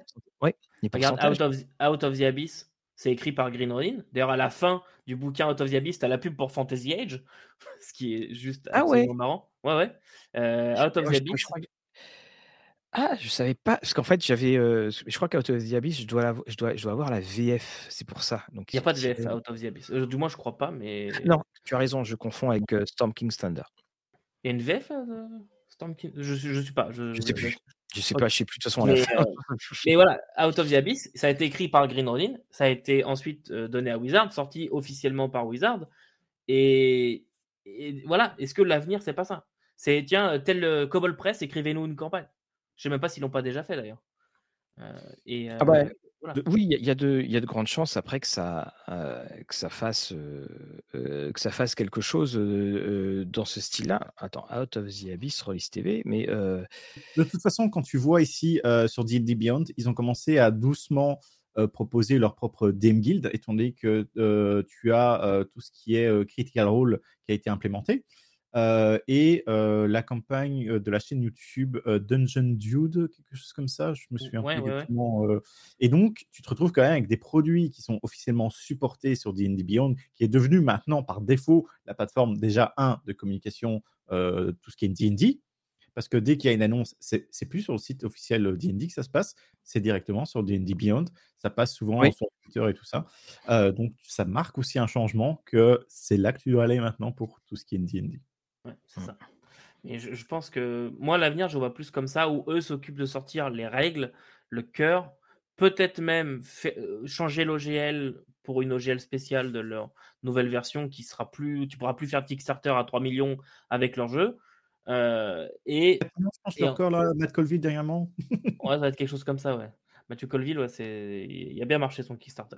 Mais, et ensuite, voilà, donner de l'argent à d'autres éditeurs pour qu'ils écrivent des campagnes nou- nouvelles pour elles, quoi. Et quand il y aura un effet un peu nostalgique à aller chercher, ils s'en occuperont ou quelque chose comme ça, quoi. Mais, oui, ça peut être aussi effectivement une, une des options. Bon, j'ai pas retrouvé notre euh, Storm King et, et tout ça. Faudrait que, je- faudrait que j'aille voir. Ou à moins, que je- au moins que je les ai. Non, je crois que je les avais achetés, je les avais présentés dans le. Mais, euh, euh, mais dans ouais, c'est ça. Je je Non, je l'ai pas là. Bon, il faudrait que je me lève, mais je vais pas Ouais. me lever. Mais Out of the Abyss, euh, il est dans la bibliothèque là-bas. Et, euh, et oui, ça, c'est écrit par Green Ronin à la base. à la fin, moi, ça m'a toujours fait rire. C'est qu'à la fin, dernière page, c'est de la pub pour les produits Green Ronin. du coup, il y a, il y a Fantasy Edge et. ah, comment ça s'appelle ce super jeu Je sais que tu connais Mathieu, Blue Rose. Ah, Blue Rose, oui, tout à fait, oui. Mm, mm, très, très bien. Euh, voilà. Euh, j'imagine quand même mal ce genre de pub maintenant. Oui. dans les trucs Wizard avec ce qui s'est passé. J'imagine mal quand même. C'était un peu le début. Ouais, Ça m'avait vraiment surpris. Messieurs, est-ce que vous avez encore des points à aborder ou est-ce que vous pensez qu'on a fait un peu le tour? Non, je crois qu'on a fait le tour. Je pense que c'était bien. On a dit ce qu'on a aimé, ce qu'on a Oui, aimé. Et, je pense globalement, euh, la majorité des gens qui s'amusent bien sur D&D, ils créent leurs univers, ils créent leurs trucs. Ouais, Oui, ça je, aussi. je suis. euh, bah, c'est pour ça que ça fait autant râler l'OGL. C'est pour ça que ça Oui. fait autant. Mais vous voyez, ça, c'est un point qui m'a vraiment surpris aussi en arrivant au Québec. Euh, c'est le nombre euh, de gens qui jouent à D&D sont vachement plus créatifs ici que ce que j'ai pu voir en France. Les gens Ah oui, jouent beaucoup moins de campagnes officielles et vont créer leurs univers, créer leur Mm. monde et faire leurs cartes, etc. En France, il y en a énormément de gens aussi, c'est pas ce que je veux dire, mais Non, mais, non, mais tu as raison.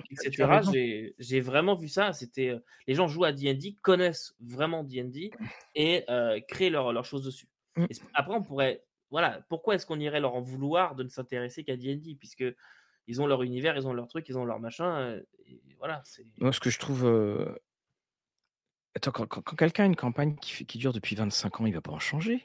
Il est heureux avec, il va pas aller voir d'autres choses. et Il a raison. Oui. Il, il a choisi de faire ça. Il y en a qui butinent, il y en a qui. ça va, c'est- c'est chacun a sa conception et chacun a sa, a- a sa pratique ludique et c'est ça qui est génial.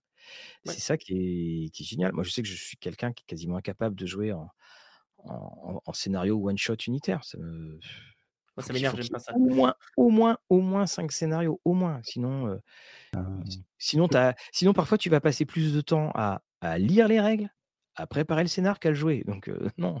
Non. Oui, oui, je, je, je connais ça quand je teste les jeux, Mathieu, quand je fais les one-shots sur les jeux que je reçois. Ah ouais, non, mais c'est ça. C'est- Tu, tu fais, euh, bon, bah, voilà.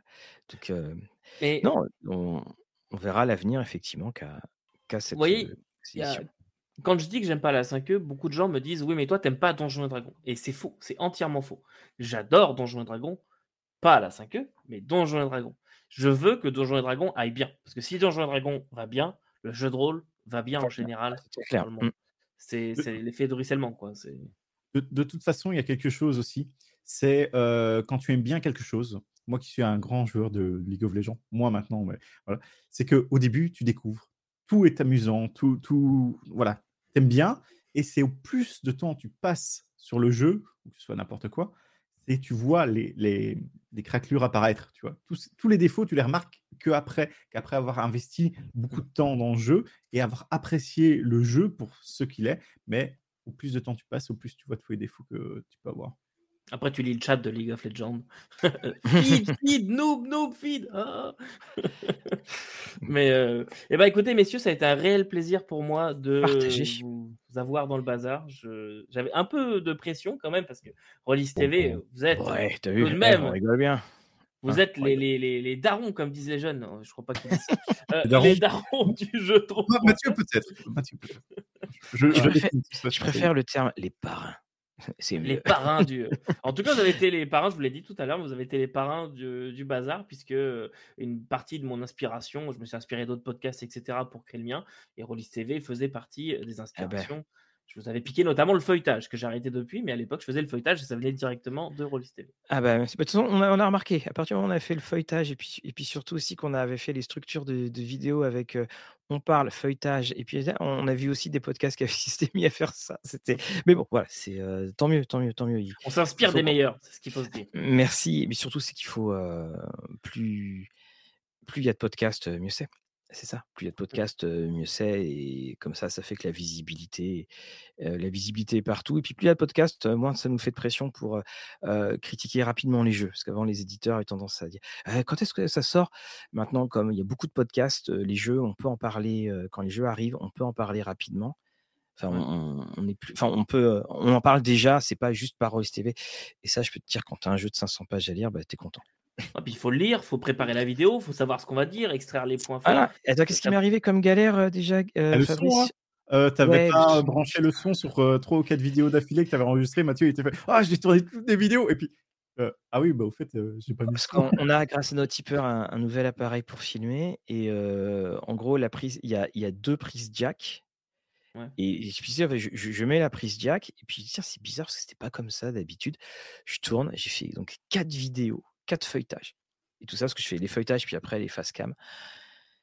Et, euh, et, et puis là, euh, donc je mets la- la- le truc dans, dans l'ordinateur. Je fais, putain, c'est quoi Pardon. Je dis, mais le son, c'est quoi ça? Et là, je me rends compte que j'avais mis la prise jack dans le, la prise pour le casque et pas pour le micro. Voilà. Et tu oh non. Alors après, c'est un avantage, c'est que quand tu le refais, tu vas beaucoup plus vite parce que tu sais déjà de quoi tu dois parler, tout ça. mais généralement, c'est plus clair aussi. Et c'est plus clair. Non, mais c'est ça qu'il y a. C'est plus de temps. plus de temps. Donc, ouais, donc on, on, a ça. Bah, c'est aussi pour ça qu'il y a beaucoup plus de podcasts maintenant qui font des trucs quasiment qu'en direct. parce que bah, il n'y a pas de montage, il n'y a rien du tout. Mais nous, pour l'instant, on tient encore parce que ça permet aussi de faire des, des projecteurs plus tu as un jeu qui a sa vidéo dédiée, comme ça c'est plus facile pour retrouver des traces de, du jeu. Parce que si on, veut, on se veut avoir une, une fonction un petit peu d'archive entre guillemets du, du, jeu de rôle, donc plus, moi, c'est souvent que je vais regarder de vieilles vidéos parce que je m'intéresse à un jeu auquel je m'étais pas forcément intéressé avant. Et c'est souvent que je vais revoir vos vieilles vidéos. Ah, quand je vois les vieilles vidéos, je vois les cheveux. Je, ça, ça c'est les deux enfants qui sont passés. Mon Dieu. Mais euh, et oui, vas-y, Fabrice, pardon. Aussi, quelque chose que je voulais dire, euh, vu que bah, tu, tu, nous as contacté pour qu'on passe euh, sur ta chaîne, j'ai envie de dire, on mord pas. N'hésitez pas à nous contacter aussi parce que c'est vrai que des fois on fait ah on n'a pas osé vous mmh. contacter euh, parce que bon on est Rollis TV mais bon Rollis TV on reste des personnes comme les autres. Bien que euh, pour euh, des fois les, agendas tout ça ça reste compliqué bien sûr vu qu'on est fortement occupé. Mais voilà on, est disponible aussi n'hésitez pas Exactement, tout à fait. Ah, là, tout à fait. D'ailleurs, ça tombe bien parce que je crois savoir que le bazar d'Ectelion sera sur Rollis TV pour parler de Traveler. Et oui. voilà. oui, normalement, je devrais être sur. c'est quand déjà la date La semaine prochaine. Parce qu'à ce moment-là, la vidéo, cette vidéo sera déjà sortie. Donc, ah, elle sera finie. Donc voilà, on enregistrera, on enregistrera donc la semaine prochaine. Et puis on, va diffuser ça assez rapidement. Voilà. Voilà. on parlera évidemment de Traveler. Exactement, ce petit jeu. Ce petit jeu, très très petit. Pour les jeunes. Euh, merci messieurs. Euh, euh, si vous voulez des critiques de Warhammer Fantasy, je sais que c'est Fabrice qui s'en occupe chez Rollis TV. Oui. Très, très j'ai du retard, mais je m'en occupe. On y arrive. Il arrive. Aussi, donc. Il arrive. Est-ce que vous avez un mot pour, pour terminer? Qu'on fera, si c'est pour Donjon Dragon, on fera une émission récapitulative de, de la 5E. Ça va être plus tard dans l'année, évidemment, mais c'est quand on va annoncer, enfin, quand il y aura la clôture officielle de, de cette 5E. Donc, on le fera, on fera peut-être avec certains suppléments et ça. Et il y a une des choses quand même, n'oublions pas que même si on est critique sur cette 5E, elle vit. Et puis surtout, elle fait vivre d'autres jeux qu'on découvre et qui sont extraordinaires. Et ça, là-dessus, c'est inégalable. C'est vrai. Fabrice? Oui, euh, je dirais juste euh, acheter tous les bouquins de cinquième que vous voulez maintenant parce que vous n'êtes pas sûr de les retrouver à bon prix euh, encore après. Donc, non, en fait, la, nouvelle version n'est pas compatible. Alors là, ça va, et, ça va partir dans tous les sens. Et quoi qu'il arrive, une fois que vous avez les bouquins chez vous, vous pouvez jouer à n'importe quelle version que vous voulez tant que vous avez les bouquins chez vous. N'importe quelle version, n'importe quel système, un petit peu de travail et ça s'adapte. Bah, grand merci à toi en tout cas de nous avoir, euh, nous avoir accueillis dans cette rencontre internationale.